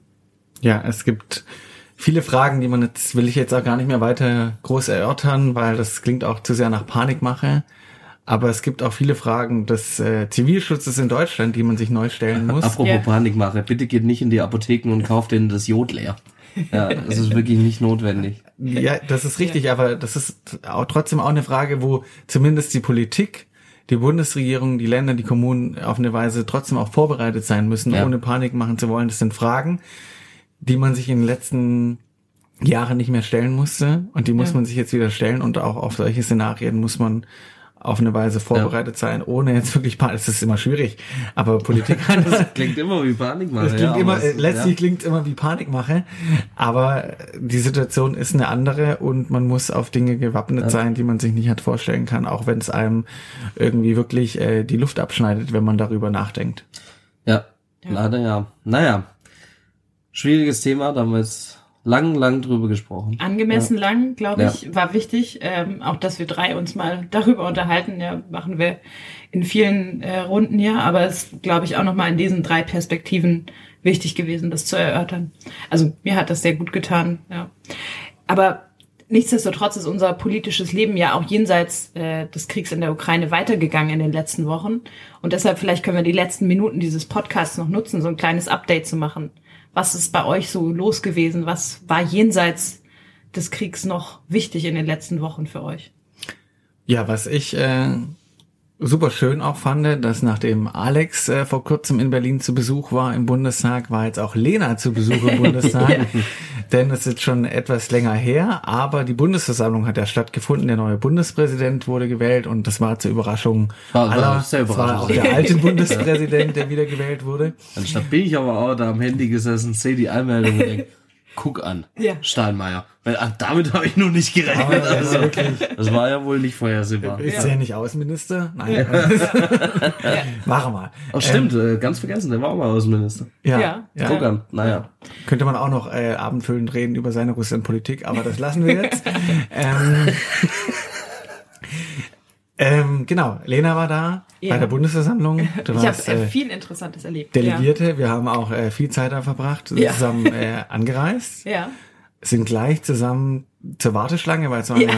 ja, äh, Wir haben gedacht, wir machen das richtig clever. Ne? Ja. Also wir sind, wir sind ja schon früh losgefahren in Ulm ja, und dachten, klar, okay, Samstag, wir fahren los, Sonntag war die Bundesversammlung und es gab irgendwie den Zeitslot 15 Uhr bis, weiß ich nicht, 21 Uhr war es, glaube ich, kann man äh, vor dem Reichstag dann natürlich den Corona-Test machen. Ja, Ja. Corona ist ja auch noch.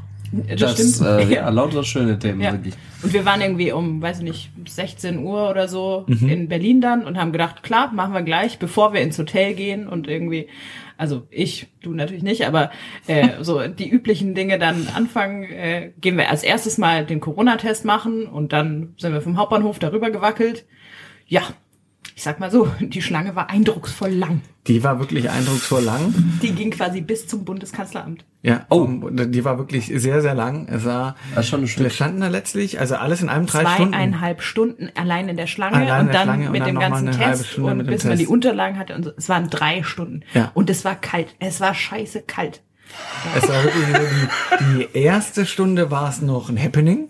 Da hat auch noch die Sonne geschienen, das Ja. war noch ganz toll. Da sind auch lustige Sachen passiert. Ja, also am Anfang fanden wir es witzig. Ja. Jetzt bin ich, gespannt. Also äh, wirklich, also ja, wir- haben es dir ja auch noch nicht verraten. Ja, vorher. ich bin, ich bin ja auch, ich war ja auch Bisschen sehr, angeteasert, das vielleicht noch kurz, ich war ja auch sehr neidisch, dass ich nicht zur Bundesversammlung durfte. Ich war äh, Ja. quasi Vertreter für die Baden-Württemberg, also stellvertretend, äh, äh, ja, hätte ich hin dürfen, wenn jemand Ja. krank gewe- gewesen wäre von der baden-württembergischen Delegation.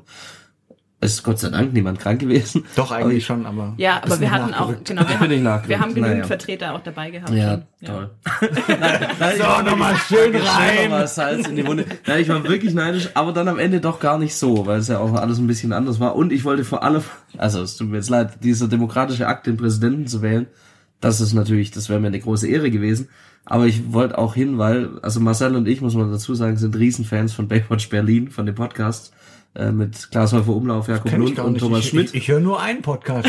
Ich höre nur einen Podcast, Stadt Landbund, ja. Grüße gehen raus an Baywatch Berlin. Nein, ich wollte eigentlich hin, weil Klaas Häufer Umlauf ähm, delegiert war. Da hättest du jetzt Pech gehabt dann, wenn du hingefahren wärst. So habe ich dann nämlich auch gelernt. Ja. Der war nämlich dann gar nicht da, weil er Corona hatte. Ja. Insofern bin ich jetzt auch gar nicht mehr so neidisch. Ja, ich muss sagen, ich habe da ja auch, äh, bin es abgegrast, dann in der Versammlung und habe geguckt, wo ist Glas, um auch ein so äh, Foto zu machen. Schon Nur um mich neidisch zu schon, machen. Schon, schon äh, eine, eine tolle Jagd, wie die ganzen Hinterbänkler aus dem Bundestag da rumlaufen und Fotos machen mit irgendwelchen, war wirklich mit irgendwelchen Ja, Prominenten. ja, Ja, und ich habe gesucht und habe im Entschuldigung, SPD-Blog sind Sie geschaut. prominent? dann machen wir mal ein ich habe im Selfie. SPD-Blog geschaut, ah, jetzt ist hier großes Menschengetummel, da stehen alle Sozen, da muss Glashäufer Umlauf sein. Nein. Und dann Ja. gehe ich drauf zu, wer stand da? Die ganzen Jusos haben ein Foto mit Manuela Schwesig gemacht. Auch witzig mit Blick auf die Situation Absolut. jetzt in Russland Sehr, sehr lustig, und der Ukraine. ja. Aber die haben da alle ein Selfie mit ihr gemacht. Glashäufer Umlauf hatte tatsächlich Corona, habe ich dann auch erst im Laufe des äh, der Versammlung erfahren. Ja, so war das. Aber Ja. vor allem, Lena, in der Wir hatten, Warteschlange, genau, wir hatten nicht Corona. da haben wir, schon die zweieinhalb äh, gesehen genau. von, von anderen aber. Das, das war wirklich, es war großartig. Also vor uns äh, in der Schlange stand Hans-Peter Friedrich. Die Jüngeren werden sich nicht ich mehr wollte erinnern. gerade sagen, muss man vielleicht noch mal kurz erklären. Ehrlicherweise, ich, also ich, ich kannte das Gesicht, ich musste dann aber auch noch mal kurz googeln. Ja. Als Bild- Innenpolitiker gemacht, kannte ich, so Google Bildersuche, oder? als Innenpolitiker kannte ich natürlich den Natürlich. ehemaligen Selbstverständlich. Natürlich, nicht? natürlich, ja. Ja, ja. Ich habe auch ein Bild im Kopf, so braune Locken. Ne? Ja, aber nicht ja. mehr so viele. Ja, Genau, gut. Ja. Und ähm, also wirklich fand ich mit den großartigsten Moment in dieser zweieinhalb Stunden andauernden Schlange, in der übrigens äh, auch Ministerinnen und Minister Amtierende vor uns standen und auch zweieinhalb Stunden gefroren haben, sehr solidarisch an der Stelle. Auch vielen Dank, dass man sich eben als Hinterbänklerin in so einer Bundesversammlung da äh, genau nicht schlechter fühlen muss. Ja. ähm, großartig. Da kamen tatsächlich zwei Leute, ja, also nicht nur einer, sondern zwei, und die hatten so äh, DIN A4-Ordner dabei, also wirklich so, so Mappen. Und dann äh, haben sie aus dieser Mappe rausgezogen ein DIN A4 großes Hochglanzfoto. Das war wirklich. High-End-Quality Oh von Hans-Peter Friedrich. ja. Und sind auf ihn zugestürmt, ja, mit der großen Bitte, ob er das nicht für sie signieren könne. Mensch, da sind die extra aus München hergefahren, Ja, die äh, CSU-Jugend. Ja. Hans-Peter Friedrich. So jung 50 waren Euro bekommen, hey, komm, wir machen noch ein Autogramm mit mir. Ja, großartig. Aber auch andere schöne Szenen. Also ähm, die CDU-Delegation aus Baden-Württemberg ist irgendwie auch dann kurz nach uns auf diese Schlange zugekommen, hat Thomas es gesehen. Strobel, Manuel Hagel genau, und eine die Nonne Crew, war auch dabei. Genau, und eine, Eine Nonne. Nonne? Ja, ja, ja. Und ähm, haben das sich angeguckt, diese Schlange, haben sich kurz hinten angestellt, haben festgestellt, uh, das dauert, dann sind sie wieder abgezogen und ich, also die waren, muss man rückblickend sagen, schlauer als wir. Die hatten nämlich äh, Lisa Federle auch dabei, die ähm, aus Tübingen, ne, wir kennen sie alle über die Corona-Politik. Und die hat, Ärztin aus Tübingen. Genau, Ärztin Ja, aus Tübingen. ja. Und die hat, die hat einfach die CDU Baden-Württemberg-Delegation durchgetestet. Ja, und dann sind die mit dem Wisch von Lisa Federle einfach so da durchgelaufen. Ja, und wir das Deppen, Das ist wirklich spannend, Move, weil ja. zum, es ist aber wirklich spannend, weil auf der anderen Seite hat Christina Baum, AfD-Abgeordnete, du kennst sie noch aus dem Landtag, sie ist Oh, ja. mittlerweile im Bundestag, Zahnärztin, Da. die hat die AfD-Fraktion durchgetestet und da wurde aber nicht jeder Test anerkannt. Alexander Gauland hat es zum Beispiel nicht zur Bundesversammlung geschafft mit dem Test von Christina Baum. Also ja, ja, schon. diese Schlange ging wirklich so lange, äh, man dachte, man äh, steht an im Europapark ja, am, am Blue Fire oder so. Ja. Blue Fire jetzt übrigens auch getilgt von Gazprom und Nord Stream 2 heißt jetzt nur noch Blue Fire so. Äh, da wurden auch äh, die was Zöpfe ähm, abgeschnitten. also für, für, für diejenigen, die sich nicht so Blue Fire, was ist das? Eine Achterbahn. Eine Achterbahn. Die Achterbahn. Gut, gut. Das Ah, ist die spannend. Achterbahn. Ja. Okay. Also, wow. darüber reden wir in einer anderen Ausgabe nochmal. Okay, Ja? alles klar, da haben wir wirklich noch was äh, Da haben wir noch was zu klären. Ja. Ähm, ja. Ja, und ich bin dann aber auch noch in der Bundesversammlung rumgetigert. Lena auch. Auf der Suche nach Essen. Also ich war auf der Suche nach Essen. Ja. Nee, dafür hatte ich keine Zeit. Ich habe äh, verschiedenen Bekannten Fotos versprochen, unter anderem meine Mama mit, mit Roland Kaiser. Roland Kaiser, großer Schlagerstar. Und Kandidat für die OB-Wahl in Baden-Baden. Es ist ein anderer, Ist nicht dasselbe ist Roland nicht Kaiser. dasselbe, weil der Roland Kaiser Schlagerstar heißt in echt nämlich Roland Keiler. Ja, unglaublich, oder? Ja, unglaublich. Mit dem habe ich ein Foto, da war meine Mama sehr blass vor Neid, als ich ihr das geschickt hatte. Und außerdem hatte ich ein Foto mit Christian Streich. Sehr gut. Alex, du als Ich quasi auch als SC Freiburg-Fan. Ja. Anhänger, äh, auch ein Foto gemacht. Was ich nicht geschafft habe, wir haben ja schon mal in der letzten Folge oder in der ersten Folge über meine Selfie-Jagd auf Angela Merkel. Ja. da wäre jetzt auch noch mal Die war jetzt auch wieder da, gewesen. Ja. aber ich habe es irgendwie Schon wieder nicht geschafft. nicht geschafft. Ähm, ich glaube einfach meine äh, Ehrfurcht vor dieser Frau ist zu groß, als dass ich mich da hinstelle und sage, komm jetzt noch ein Foto, Ja, aber du, vielleicht. warst, du warst einfach zu langsam. Ich, glaub, ich glaube, ich, ich, ich glaube, ich glaube, es war die Situation war mir, glaube ich, zu leicht. Ja. Ich glaube, ich möchte noch mal in einer anderen. Mhm. Situation eine Herausforderung haben. Irgendwie mal Da Urlaub muss- machen in Mecklenburg-Vorpommern, Südtirol peinlicher oder ist, wo ja. sie unterwegs ist, da einfach mal Ja. ähm, aufscheuchen und ein Foto machen. Ich denke, das ist angemessener. Ich fand jeden Fall. es auch wirklich schön, äh, Marcel, da war ich dankbar. Ich habe ja gefühlt trotzdem teil, teilgenommen, weil ich ja viele Nachrichten bekommen habe, zum Beispiel von Marcel, der mir zwei Bilder geschickt hat, eben eins mit ihm und Roland Kaiser. Dass der Ronald Keiler heißt, finde ich übrigens immer noch einfach die beste Information aller Zeiten. Also es äh, konnte ich nicht glauben. Maria. Konnte ich nicht glauben, wirklich. Googelt es, das stimmt. Egal, äh, eins mit Roland Kaiser und eben das mit Christian Streich. Und hat mir geschrieben und hat gefragt, welches ist cooler? Aber ich gesagt, ist das jetzt wirklich die Frage, ob Roland Kaiser oder Christian Streich für Social Media, sag ich mal, besser funktioniert? Naja, du müsstest wahrscheinlich unterscheiden. Also Facebook, vielleicht einfach vom Altersschnitt, wäre Ja, schon eher man- wiederum. Das wäre wieder Roland Kaiser ein bisschen, ja, das stimmt. genau. Also während Instagram natürlich. Insta eher- Streich ja, eher, Ja. ja. Ne? Also ist- zielgruppenadäquate Kommunikation. Zielgruppenadäquat und das ist natürlich auch wichtig, weil ja, je nachdem, wie man fragt, gibt's unterschiedliche Antworten. Ich sage Ja. mal im Freundeskreis meine Mama, klare Antwort, Roland Kaiser und bei dem anderen, wer ist das? Ja. Ja, selbstverständlich Christian Streich, das ist doch gar keine Frage. Aber gut.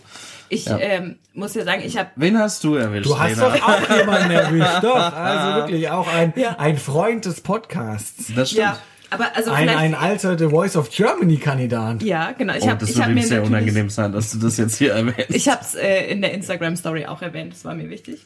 Ähm, aber also ich habe ich habe ja wie gesagt, ich war auf der Suche nach Essen, weil also ich hatte es nicht mehr geschafft. Wir waren abends noch ein bisschen auch unterwegs. Äh, das Frühstück im Hotel habe ich verschlafen und dann äh, ging die Bundesversammlung mittags los und ähm, dann zog sich das aber schon so ein bisschen mit dem Namensaufruf und ähm, ich hatte parallel geguckt, jeder Name wurde einzeln aufgerufen und ich wusste schon, oh, Schwelling ist wahrscheinlich nicht ganz vorne.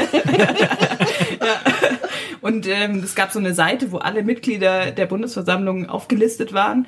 Und da konnte man dann runterscrollen und ich habe festgestellt, fuck, ich bin auf Seite, weiß ich nicht, 44 von äh, irgendwie knapp 70 oder so. es war, es war jedenfalls weit hinten. Und dann habe ich geduldig, Marcel und ich hatten ja beide das Glück, äh, nicht etwa im Foyer des Paul-Löbe-Hauses zu sitzen, sondern in einem Ausschusssitzungssaal. Ja, wir haben es am Fernsehen gesehen. Wir Wir, haben eigentlich fast alles ja. am Fernsehen gesehen, also da hätte ich Genau. einen besseren Platz gehabt. Das ist richtig, ja. Gemütlicher, auf jeden Fall. Und vor allem wahrscheinlich nicht mit dieser komischen Verzögerung. Äh, ich weiß nicht, ob das bei dir in dem Saal auch so war, aber bei uns war, du hast immer den Applaus von draußen gehört und dann dauerte es so ein bisschen, bis man gemerkt hat, warum klatschen die eigentlich. Aber ich hatte mit Jürgen Trittin einen sehr guten Kommentator bei der ganzen Sache.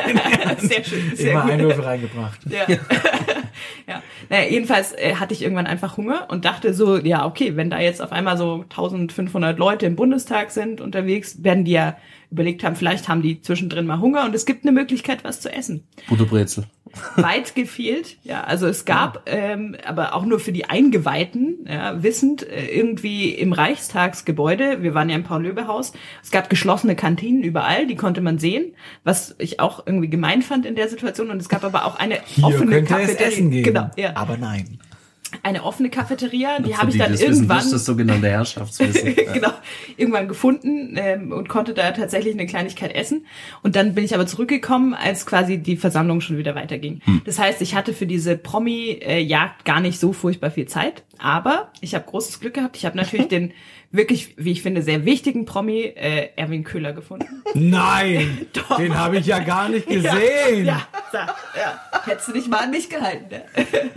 Und Der äh, ist Also- der alte The Voice of Germany genau auf der, genau der, Teilnehmer. Genau. Und was macht er jetzt? Der ist jetzt Landtagsabgeordneter Land- The und Voice of kulturpolitischer Sprecher Und Landtagsabgeordneter. Äh, so kurz ja, vor dem ja, Sommerhaus der Stars. Ja. Und er ist, das darf man an der Stelle vielleicht mal sagen, ein guter Freund von uns. Und das ist deshalb sehr witzig gewesen, dass dieses Bild von Lena alle haben Bilder gepostet mit ihren Promis, ja, Merkel, Streich, ja, Roland Kaiser, egal wer, ja. Und äh, Lena hat ein Bild gepostet mit Erwin Mit dem wir an Silvester noch einen Urlaub zusammen verbracht haben. Aber du Ja. hast gedacht, warum dort ein Bild mit ihm machen? Ja? Ich glaube, sie Weil hat es doch so viel witziger ist. Ja. Ich glaube, sie hat sich von dem äh, Nachnamen hinter die Fichte führen lassen und dachte, es sei Horst Köhler. Aber es war Erwin Köhler. ja, und das ist ja auch, Horst Köhler wäre ja auch ein Prominenter. Ja, googelt mal, wenn Bild ihr beide braucht. nicht kennt, googelt auch mal äh, beide Namen, äh, Ja. vergleicht die Bilder, ob es da eine Ähnlichkeit Kann, gibt. kann man mal verwechseln. Nee, aber ich bin, ich bin mit meinem Selfie, mit meinem Promi-Selfie sehr zufrieden. Ja, ihr wartet mal noch ein paar Jahre, ja, dann wird sich niemand mehr erinnern an irgendwie diesen Fußballmenschen oder so. Aber Erwin, ich sag euch, der hat so als wäre er Zeugwart. Also, ja, wirklich. Also, nee, Erwin Köhler. Ich glaube. Christian Streich ist auch in 20 Jahren noch Trainer vom SC Und, Freiburg. Das Witzige ist, vielleicht laden wir ihn mal ein und er erzählt selber, aber ähm, Erwin selbst hat ein Bild mit Merkel bekommen. und Ja. das Bild von ihm und Merkel wurde geschossen von Cem Özdemir. Man hat's gesehen im Phoenix Leistung, ja. Ja. Cem hatte da eh auch irgendwann so einen, so einen Job, dass er von vielen Fotos gemacht hat. Also habt ihr vielleicht auch gesehen, dann, wer die Bundesversammlung verfolgt hat, der ich hatte ja. eigentlich, äh, ja, aber ja, also ich muss mich auf jeden Fall beim nächsten Mal noch verbessern, wenn's, wenn ich nochmal die Ehre haben sollte, bei einer Bundesversammlung dabei zu sein, dass ich wirklich auch einen Selfie-Stick dabei habe einfach. Und auch, du sagst, das mit dem Essen und Trinken war ein Problem, nochmal so ein richtiges Lunchpaket Ja. einfach auch, Ja, fürs dass man auch Mal diese Strapazen aus sich nehmen kann. Ja. Vesperbox. Ja, naja, aber ähm, ja, das klingt alles sehr nett. Wen habt ihr gewählt? Darüber dürfen wir nicht sprechen. Dürft ihr nicht? Nee, uh-uh. Wieso darf man nicht? Soll man nicht sagen. Das soll man nicht. Also Ja. was anderes wie nicht dürfen. Ja. Also, Ja, ja, ich, ich war zufrieden mit dem Ergebnis. Ich war auch zufrieden mit dem Ergebnis. So. Guck ich auch. Ja. Ich finde auch tatsächlich, ähm, Frank-Walter Steinmeier hat äh, keinen schlechten Job gemacht bisher als Präsident, so in meiner Wahrnehmung, so von weit weg natürlich. Ähm, und ich bin ganz froh eigentlich, dass wir jemand haben, der da wirklich auch viel tut für den gesellschaftlichen Zusammenhalt und trotzdem auch Kante zeigt. Ich fand seine Rede ganz stark, seine Antrittsrede. Ja. die, Die war- beste Rede, die er Ja. in seiner ganzen Amtszeit auch gehalten hat. Ja, Wahrscheinlich in seiner ganzen politischen Karriere. Wahrscheinlich. Ja. Vielleicht, ja. Also, also es war wirklich krass Und und ähm, Ja. und äh, vielleicht ist auch so ein bisschen dieses okay. Ich bin jetzt für eine zweite Amtszeit gewählt. Ich habe auch nichts mehr zu verlieren. so, stimmt. also in der Klarheit, weil so ein Bundespräsident muss ja auch immer sehr diplomatisch äh, auftreten. Ja. Ist ja auch gut so, ist auch richtig so. Ähm, aber das war wirklich Ja, Stark. Ich, ich muss ja sagen, nach äh, der Amtszeit von Christian Wulff und seinen Skandälchen und Joachim Gaucks Nähe, ja, in manchen Punkten, wo er zweifelhafte Einlassungen hatte zum Thema Pegida etc., finde ich es gut. Frank-Walter Steinmeier, der stört nicht. Das ist ein schönes. Also wir hatten unterschiedliche Gründe für unsere Zufriedenheit. Meine Zufriedenheit zum Beispiel äh, resultiert Das ja ehrlicherweise nicht. aus äh, der Frau von Frank-Walter Steinmeier, die ich ziemlich cool finde. Ecke Bühnenbender, ja, ist, äh, also vielleicht muss man das nochmal erklären. Äh, es gibt die First Lady sozusagen als Person, es gibt aber nicht das Amt der First Lady in Deutschland. Das bedeutet, ähm, man ist, Das gibt's man übrigens auch in keinem anderen Land der Welt als Amt in dem Sinne. ja, aber man bekommt an der einen oder anderen Stelle mehr Unterstützung. Ja, also bei Ja. uns ist das äh, ein reines Ehrenamt und es gibt nicht viel dafür, aber ich finde, sie macht das richtig cool und setzt sich für Gleichstellung ein und deswegen besonders starkes Zeichen finde ich jetzt in der zweiten Amtszeit hat sie gesagt, sie arbeitet jetzt wieder in ihrem Beruf, zumindest mal zeitweise, also äh, halbtags, soweit ich das richtig äh, verstanden habe, als Richterin. Das finde ich cool. das ja? ist Also, echt dass man cool. mal Ja. auch zeigt, so, ja, ich muss nicht nur die Frau von sein, sondern ich bin auch selber jemand. Das ist ein bisschen wie bei The West Wing. Das stimmt. Wenn die ja. First Lady dann auch als Ärztin äh, quasi arbeitet, wieder ja, anfängt zu oder bei Joe Biden. Da äh, arbeitet die Frau ja auch. Ach, Ja. ist die, Ich glaube auch als Ärztin. Naja, googelt das einfach, aber die arbeitet noch. Ich muss Ich noch mal ganz gerade sagen, kurz da finde ich eher beeindruckend, dass äh, ich nehme mal an, sie ist in einem ähnlichen Alter wie er, dass sie überhaupt noch arbeitet. Ja, das, Aber das. Rentensystem in den USA ist Es fragwürdig. ist ja. Aber ich muss mich noch mal kurz aufs Ruderboot setzen und zurückrudern. Natürlich habe ich Frank-Walter Steinmeier nicht gewählt, weil er nicht stört, sondern weil damit wollte ich einfach nur salopp sagen, dass er für äh, den gesellschaftlichen Zusammenhalt steht. Da und merkt man, sein dass er- dass ganzes er in der Amt- Regierungsfraktion sein, ist, Sein muss jetzt ganzes, sein ganzes Amt, Frank-Walter Steinmeier, übt sein ganzes Amt hochgradig professionell Ja, aus. absolut. Und das ist etwas, was ich einfach respektiere und super gut finde und deswegen stehe ich auch wirklich äh, hinter ihm. Das finde ich gut, ja. Ähm, also wäre ein gutes Schlusswort auch, aber ich muss noch eine Sache loswerden, äh, weil in meinem Leben ist tatsächlich noch was Spannendes passiert äh, in letzter Zeit. Ich hatte die mündliche Verteidigung meiner Masterarbeit Ah. Ui, Mhm. stimmt. und ich habe äh, bestanden Mhm. und jetzt habe ich äh, ein fertiges Studium. Auch nicht schlecht. Herzlichen Ja, Glückwunsch. Können nicht viele in der Politik so von sich behaupten, aber ich bin sehr zufrieden und stolz. Sag ja. deine Note. ähm, in der Masterarbeit hatte ich eine 1,7 mit der Verteidigung. Das ist, Das, äh, ähm, sag ich mal, zwei plus. Ja, so, ne? Ich habe nie studiert, aber ist das gut? ich denke schon, oder? Das ist okay. Ich bin mir sicher, hätte ich mir die Zeit genommen, es nochmal durchzulesen, das ein oder andere Komma vielleicht dahin zu setzen, wo es hingehört, hätte ich das vielleicht auch noch ein bisschen besser machen können. Ja, aber manchmal ist es mit den Komma ja so, als würde man irgendwie äh, ein Würfeln. Steuer in der Hand Genau, haben. ja, ja, ja, ja. Es war auch sehr früh morgens, als ich dann fertig war und äh, quasi zur Druckerei gesprintet bin, um das Ding noch abzugeben. Aber insofern bin ich sehr zufrieden. Ja, herzlichen, herzlichen Ja, Glückwunsch. herzlichen Dank. Wirklich Glückwunsch auch von allen Hörerinnen und Hörern. Und natürlich Herzlichen von Stadtland von allen drei. Ja. Und, Und, ähm, wie fühlt sich's an, mit, äh, mit äh, knapp 30 endlich mal qualifiziert zu sein für irgendwas? Gut. Ja, also ist in Ordnung. Geht, geht durch, ja. Vor allem der große Luxus ohne Scheiß jetzt ist, dass ich, also du kennst das natürlich nicht ganz so, aber Marcel sicherlich, äh, dieser Druck irgendwie immer, wenn man noch eigentlich was machen müsste, wenn man fertig ist mit dem, was man so an Job macht und Politik und Zeug und man weiß aber eigentlich müsste ich noch auf die Klausur lernen, eigentlich müsste ich jetzt noch diese Hausarbeit schreiben, eigentlich sollte ich mal noch für meine Masterarbeit irgendwas vorbereiten. Und das ist jetzt also total befremdlich, dieses Gefühl, das mich über ja irgendwie zehn Jahre oder so begleitet hat, ist jetzt einfach weg.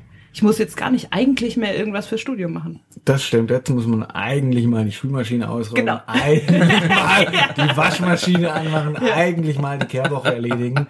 Grüße an die Nachbarn. Ich mach's morgen.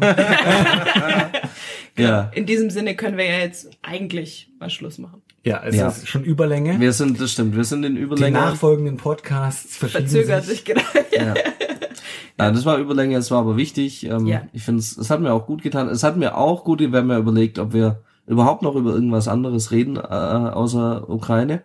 Aber ich finde es gut, dass wir auch äh, das gemacht haben. Es hat mir jetzt auch gut getan. Es gibt einfach auch noch Dinge, die wir nicht vergessen dürfen, neben dieser ganzen äh, furchtbaren Situation, mit der wir jetzt alle umgehen müssen. Und deshalb finde ich es auch okay, dass es heute mal ein bisschen länger geht.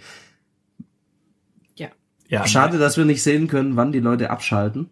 Vielleicht so direkt nach dem Ukraine-Thema, wenn wir dann anfangen rumzualbern, ja, über die Bundesversammlung, dann schalten die direkt ab. Naja, Mein Tipp immer Podcast in zweifacher Geschwindigkeit abspielen, dann ist schnell rum. genau.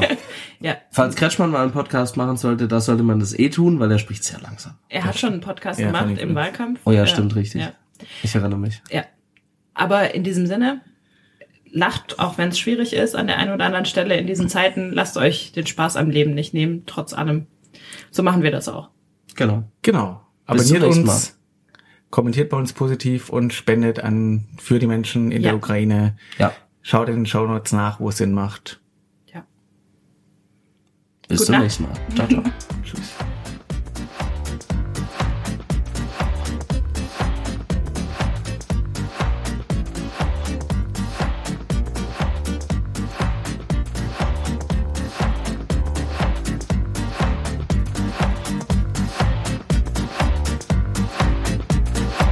Das war Stadt, Land, Bund, der Politik-Podcast mit Alex Meyer, Lena Schwelling und Marcel Emmerich. Die nächste Folge hört ihr nächsten Monat überall, wo es Podcasts gibt.